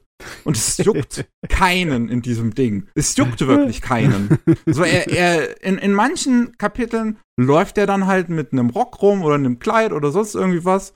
Und in anderen halt normal äh, in, in, in seinem Anfangsoutfit, in so einem Hoodie. Und und es stört keinen. Und es gibt auch so ein Mädchen, was er am Anfang trifft, mit dem er dann Sex hat und dann später wieder trifft. Und das, es, es ist was dazwischen passiert, dass zehn Jahre vergangen sind, die, die für ihn sich wie drei Stunden angefühlt haben. Und ähm, dann, dann trifft er diese Frau wieder und sie hat Zwillinge bekommen. Aber genau in dem Kapitel ist er eine Frau und muss dann zu den beiden Zwillingen erklären, dass er ihr Vater ist. und es ist, es ist halt super absurd, aber ich lieb's. Ja, und ich du, lieb halt, äh, wie, so, so, so, so, das ist auf so eine Weise auch, auch, wie es halt mit diesem ganzen sexuellen Kram auch umgeht und, und mit solchen Gags. Das fühlt sich halt alles so sehr sex und queer positive an, obwohl es nicht unbedingt die Message davon ist. Ja, aber das. Ja, ich ja. weiß, was du meinst. das ist schwer hinzukriegen, dieser Wandelgrad, ne, dass du völlig absurden Blödsinn machst, der aber nicht wirklich anstößt. Unschön, ja. ne? So, das ist überhaupt nicht offensive. So, das hatte ich, das hatte ich überhaupt nicht das Gefühl beim Lesen. Und das finde ich gut, das finde ich charmant. Äh, es ist, es, das ist halt so viel wilder Kram drin. Ich, ich habe ja, ähm, ähm, im Discord, also im Speck of Discord ein Panel gepostet, wo halt einfach der Protagonist ähm, in äh, unter, unter die, den Rock von einer Alien-Dame springt und dabei sch äh, schreit, äh, lass mich einfach kurz für eine Sekunde in deine Vagina. Aber es hat einen Sinn, es gibt Kontext dafür. es gibt Kontext dafür. Meine, wenn man danach googelt, dann ist einer der ersten Ergebnisse ein Bild, wo wirklich im Manga wortwörtlich steht. Das ist aber schnell eskaliert, ne? Also, das Ding weiß ganz genau, was es ist. Das, ja, ja, ja, ja, ja. Ich habe auch nicht erwartet, in einem Manga über die Six Degrees of Kevin Bacon zu lesen. Aber das ist die Art von Manga, die das macht. Yo, das ist so ein Ding, das könnte eigentlich Trigger umsetzen. Ja, das könnte, das könnte hervorragend ein Trigger-Anime sein. Wirklich so ein Trigger-Kurz-Anime irgendwie so. Perfekt. Ja, also, das hat das, so die Energie von ähm, Panty und Stocking und so. Ja, absolut. 100 Prozent. Es ist unendlich charmant. Also hat, hat mir wirklich sehr gefallen. Und es hat sogar eine Story, also so die eigentliche Story dahinter, wo es ein paar wholesome Momente gibt. Wirklich, also gerade wie der Protagonist mit seinen zwei Kindern dann umgeht und alles, mhm. ist sehr charmant auch. Und es ist eine interessante Story, die interessante Wendungen annimmt. So, das ist nicht nur purer Quatsch-Comedy, obwohl das sehr viel davon ist. Oh. Aber so, so hat auch tatsächlich, tatsächlich was zu sagen. Und ja, ist, also da, da, sind auch, da ist auch eine Storyline drin, die sehr direkt von dem Anfang von Hitchhiker's Guide to the Galaxy inspiriert ist mit, mhm. wir wollen hier eine intergalaktische Autobahn oder beziehungsweise Weltraumbahn bauen und müssen einen Planeten dafür sprengen. ähm, ja. Eins zu eins. Also ich, ich bin, bin sehr überzeugt von, von, von diesem Manga. Das ist jetzt das erste, was ich von ihm gelesen habe. Der hat noch halt sehr viele andere dieser Kurzdinger gemacht und da möchte ich definitiv noch ein paar andere lesen, weil das ist ein sehr charmanter Stil. Und ich mag halt wirklich, wirklich dem seinen Zeichenstil. Ähm, Finde ihn, find ihn super interessant. Hm, hm, hm. Ja. Seemann Doman, was für ein komischer Name. Auch, auch ein schöner Name, ne? Ja. ja. Jo, also wenn man, wenn man nichts hat gegen einen Haufen Sexjokes, ähm, dann wirklich How Many Light Years to Babylon, ganz, ganz, also große Empfehlung. Hat mir sehr gefallen. Gerade wenn man halt Fan von sowas ist wie Hitchhiker's Guide to the Galaxy. Jo. Ich sehe gerade, dass der sich wirklich Zeit lässt, bis dann irgendeiner seiner Manga fertig ist. Das ja. ging hier zweieinhalb Jahre, bis äh, How Many Light Years to Babylon komplett fertig war? ja. Okay. Frage ich mich, wo die und wie die veröffentlicht werden, weil diese Kapitel sind halt kur super kurz. Hm. Wenn man das da irgendwie wöchentlich oder zweiwöchentlich jemand nur so acht Seiten neu bekommt. Na, auf jeden Fall so. eines von diesen kleinen Nischen-Magazinen. Dieses Young Champion dazu, das kenne ich gar nicht. Mir auch nichts. Naja, ja. coole Sache. Schräge Sachen sind immer gut. Und auch schräge Sachen. Ich mag absolut, das ist bei, bei so Manga, die können sich natürlich noch ein bisschen mehr erlauben als Anime, weil die ja dann nur von ein, zwei Personen gemacht werden, beziehungsweise noch von einem kleinen Aushilfeteam und so. Ähm, und da, da, wenn ich, wenn ich was sehe, wo ich einfach nur ein super schräges äh, Coverbild für sehe oder so, oder einfach einen Zeichenstil, der mich fasziniert, packe ich das immer sofort auf meine, äh, auf meine Leseliste, auch wenn es nur so kurz ist gerade. Dann kann ich das halt irgendwann mal lesen. Und das war jetzt so einer, der schon länger auf meiner Liste war und wo ich mir dann heute Morgen dachte, och, was soll der Geiz? Hm. Ah, ja. Hi, ja. Nee, das passt wunderbar. Dann könnte ich nämlich gerade mit was Schrägen weitermachen, wenn du mit was Okay. Schrägen anfängst. Und zwar Under Ninja. Under Ninja, ja. Okay, das, Das- das aktuelle ja. Werk von dem Zeichner von, wie hieß es nochmal? Das I'm Hero, Zombie-Ding. oder? I'm a Ja. Hero, genau. Under Ninja ist ein ganz spezieller Humor. Ich kann mir gut vorstellen, dass es einige Leute gibt, die da nicht wirklich viel mit anfangen können, aber ich finde es großartig. Die, die Grundprämisse ist die Idee, was, wenn es immer noch Ninjas geben würde und im Endeffekt Ninjas so eine richtig wichtige und starke Macht auf der Welt werden und im Endeffekt wie in den Videospielen der 80er und 90er so ein Ding wären, dass es überall Ninjas gibt. Die eine große Organisation sind, die in allen ihre Finger drin haben. Ne? Von wegen, Präsidenten werden von bösen Ninjas entführt. Musst du als guter Ninja das retten, ne? Hm, hm. Auf demselben Niveau arbeitet Under Ninja, von wegen abstrus, aber es ist eher eine Satire. Es tut so, als würde es sich bitter, bitter ernst nehmen. Und dadurch wird's schon richtig schräg. Ich meine, was für schrägen Unsinn da drin passiert, ist nicht, ist, ist echt nicht normal. Äh, von äh, verrückten alten Männern, die rumrennen, um ihre, äh, ihre eigene Brustmilch zu verkaufen ne, und Leute ärgern, dessen Wirklichkeit irgend so ein Ninja-Meister ist in, der Ver äh, in Verkleidung, die äh, natürlich äh, einen Metal Gear Solid-mäßigen Tarnanzug hat, der sie unsichtbar macht, weil er das Licht bricht und sonstigen Unsinn.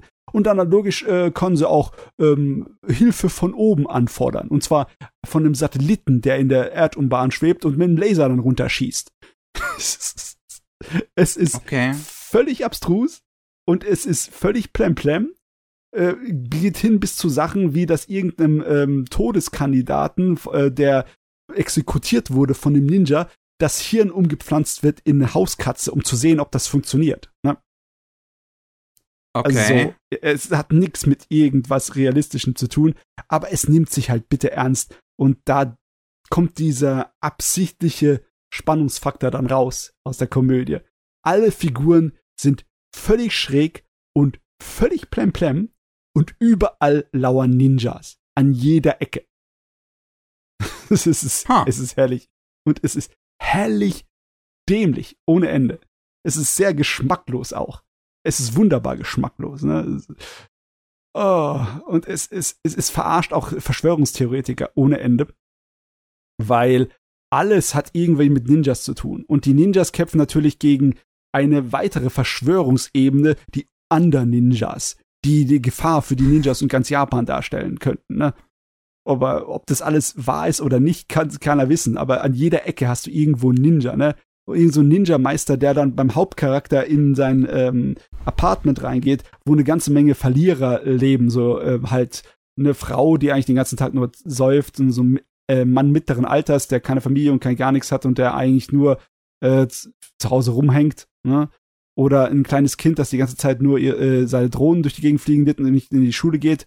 Und der kommt da an und denkt sich, hm, die sind doch alle irgendwie Agenten. Die sind doch bestimmt äh, Gehirnwäsche unterzogen worden und die Bodyguards von diesem Ninja. Also das alles scheint sich überhaupt nicht hier mit normalen Dingen vorzugehen und der nimmt das natürlich bitter ernst, ne? Und tut gleich dann hier so ganz vorsichtig darum gehen, sich erstmal als äh, ähm, ganz normaler Amazon-Liefermann ausgeben, so, damit er nicht auffällt und alles. Es ist so blöd. Es ist so herrlich blöd. Ah, ich weiß nicht, ich kann mir so gut vorstellen, dass es keinem richtig Spaß macht, außer so ein paar Leuten wie mir. Weil die, die kritische Reaktion auf das im Internet war äußerst verhalten. Die meisten Leute denken, das wäre nix. Ja, yeah, ich weiß nicht, ob das meine, dann auch direkt meine Form von Humor wäre. Es klingt halt sehr. Ja, also absurder Humor ist halt immer. Ja. Ja, die, die, Das ich weiß halt, ich, ich, ich, ich, ich wie, wie, wie ist jetzt zum Beispiel, weil wir haben uns bei dem Trailers ja auch, ähm, als wir den in Anime Buster besprochen haben, waren wir uns jetzt auch nicht sicher, so wie ist die Produktionsqualität von dem Ding, weil es da sowohl gute Shots drin gab, wie auch diese CGI-Soldaten am Anfang ziemlich billig aussahen. Wie sieht die Serie aus? Die Serie sieht im Großen und Ganzen sehr gut aus. Das liegt nicht daran, dass es massenweise umwerfende Animationssequenzen hat, aber wie geschnitten wird, ist richtig okay. gut. Ja. Schnitt und Dialoge und wie die Story erzählt wird, ist sehr gut. Aber es ist auch nicht einfach. Ähm, es springt sehr gern in der Zeit herum. Besonders die ersten paar hm. Episoden springt es in Vergangenheit und Gegenwart herum wie richtig wild. Ne, so als, äh, als wäre es nicht aufzuhalten. Es ist zwar nicht so schlimm wie etwas wie Concrete Revolution, also es tut sich nicht absichtlich verwirren. Es zeigt ja auch immer an, in welcher Zeit du dich jetzt gerade befindest, aber äh, du bist nicht sicher von einem Zeitsprung. Du kannst eine Story äh, so verfolgen und auf einmal wup, hm. gehst du rüber in die andere. Aber es passt immer inhaltlich, ne? Es ist immer eine gute Verbindung da. Und das ist auch äh, optisch sehr gut immer umgesetzt. Also, das ist, es ist, ist, ist ziemlich geil. Die, besonders die Umsetzung des Charakterdesigns funktioniert fantastisch, ne? Und die Kombination macht's halt, ne? Dass das Ding aussieht, als wäre es eine bitte ernste Sache, aber du, ohne dass du es gesagt bekommst, halt von Anfang an weißt, dass da nichts ernst zu nehmen ist. Weil es einfach nur alles abstrus und übertrieben ist. Hm. Das macht's halt zu so einem Quatsch-Comedy-Kram, der nicht wirklich von dem Quatsch-Comedy äh, lebt. Es lebt nicht von dem komödiantischen Timing oder von dem ähm, völligen Blödsinn oder Slapstick, der passiert, sondern das ist alles irgendwie so unterkühlt, ne, so subtil. So halt, wie Satire halt ist, ne. Und die Sorte von trockener Humor, also wirklich richtig trocken, so Wodka Martini trocken, äh, hm. ist halt nicht jedermanns Sache. Aber ich, ich, ich finde das fantastisch. Ich finde das zum Schreien. Hm, ich mag ja auch eigentlich trockenen Humor. Mit was für einem Anime äh, würdest du das denn am ehesten vergleichen im Humor? Gott, ist echt schwer. Weil Mir ich habe jetzt am Anfang, wenn ich so die auch die, die Animationen und sowas gesehen habe und, und wie die Figuren aussehen und sowas wie Chromity High School gedacht. Ja, aber Chromity ist, äh, ist mehr richtig offensichtlicher Unsinn und Quatsch. Ne? Das okay. ist hier weniger. Ah, ich hm. wünschte, ich könnte ein hm. einfaches, korrektes Beispiel nennen, aber ist, äh, ist ein bisschen schwer. Weil okay. äh, es ist ein bisschen schwer so zu umschreiben das ist wirklich ein ganz eigenartiger Stil. Ne? Ähm, eine Story zum Beispiel, die am Anfang kommt, ist über einen ähm, Ausländer, einen aus Russland, der dessen Familie ähm, gefangen genommen wird, der nach äh, Japan geht, um dort die Ninja aufzustöbern, weil die halt sagen, mach das oder deine Tochter, äh, der geht jetzt an den Kragen. Ne? Und der ähm, ist auch so eine Spezialeinheit Fuzzi, der aber rüberkommt wie so ein völlig dämlicher Otaku. Der geht zu äh, der geht dann zur äh, Touristeninformation und sagt, wo sind die Ninjas? Ich möchte die Ninjas treffen. Und logischerweise an der Touristeninformation, der Kerl ist, ist selbstverständlich ein Ninja. Weil wir sind hier in der Welt von anderen Ninja. oh Mann, es ist, ja, es ist wunderbar. Aber es ist nicht äh, die Sorte von Humor, die wahrscheinlich einfach ist. Aber hm. ja, ausprobieren würde ich es auf jeden Fall mal. Ja, vielleicht schaue ich mal rein, wenn es fertig ist. Ich glaube nicht, dass es auf der High Priority List bei mir jetzt direkt landet. Ähm, ist wahrscheinlich bei niemanden. Ach, ja. Das ist, das ist so schade. Stimmt. Das ist halt die Nische. Die kriegt nicht viel Beachtung, aber die hat's ah. verdient. Die ist wirklich hellig. Ist immer, immer schwierig. Immer schwierig ja. mit der Nische. Vor allem in, in, so einer Saison halt. Vor allem in so einer Saison. Ja, ich meine, die zwei, drei oder wie viele riesengroße Monster haben wir? Jujutsu Kaisen Staffel 2, Undead Unluck und Frieren sind solche gigantischen Dinge, dass sie einfach alles in den Schatten stellen. Ne? Ja, das Tokyo Rangers Staffel 3 läuft Ach, auch noch. Bei Stimmt, Family ja. Staffel 2 läuft die zweite Hälfte von Dr. Stone Staffel 2. Ah, es ist zu viel.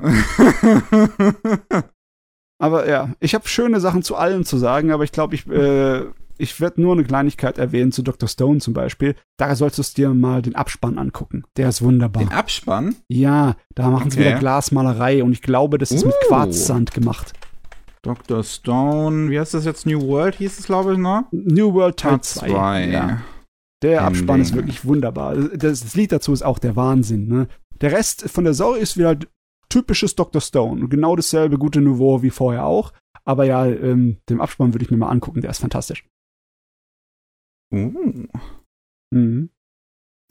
Bin mir nicht unbedingt zu 100% sicher, wie genau die das gemacht haben.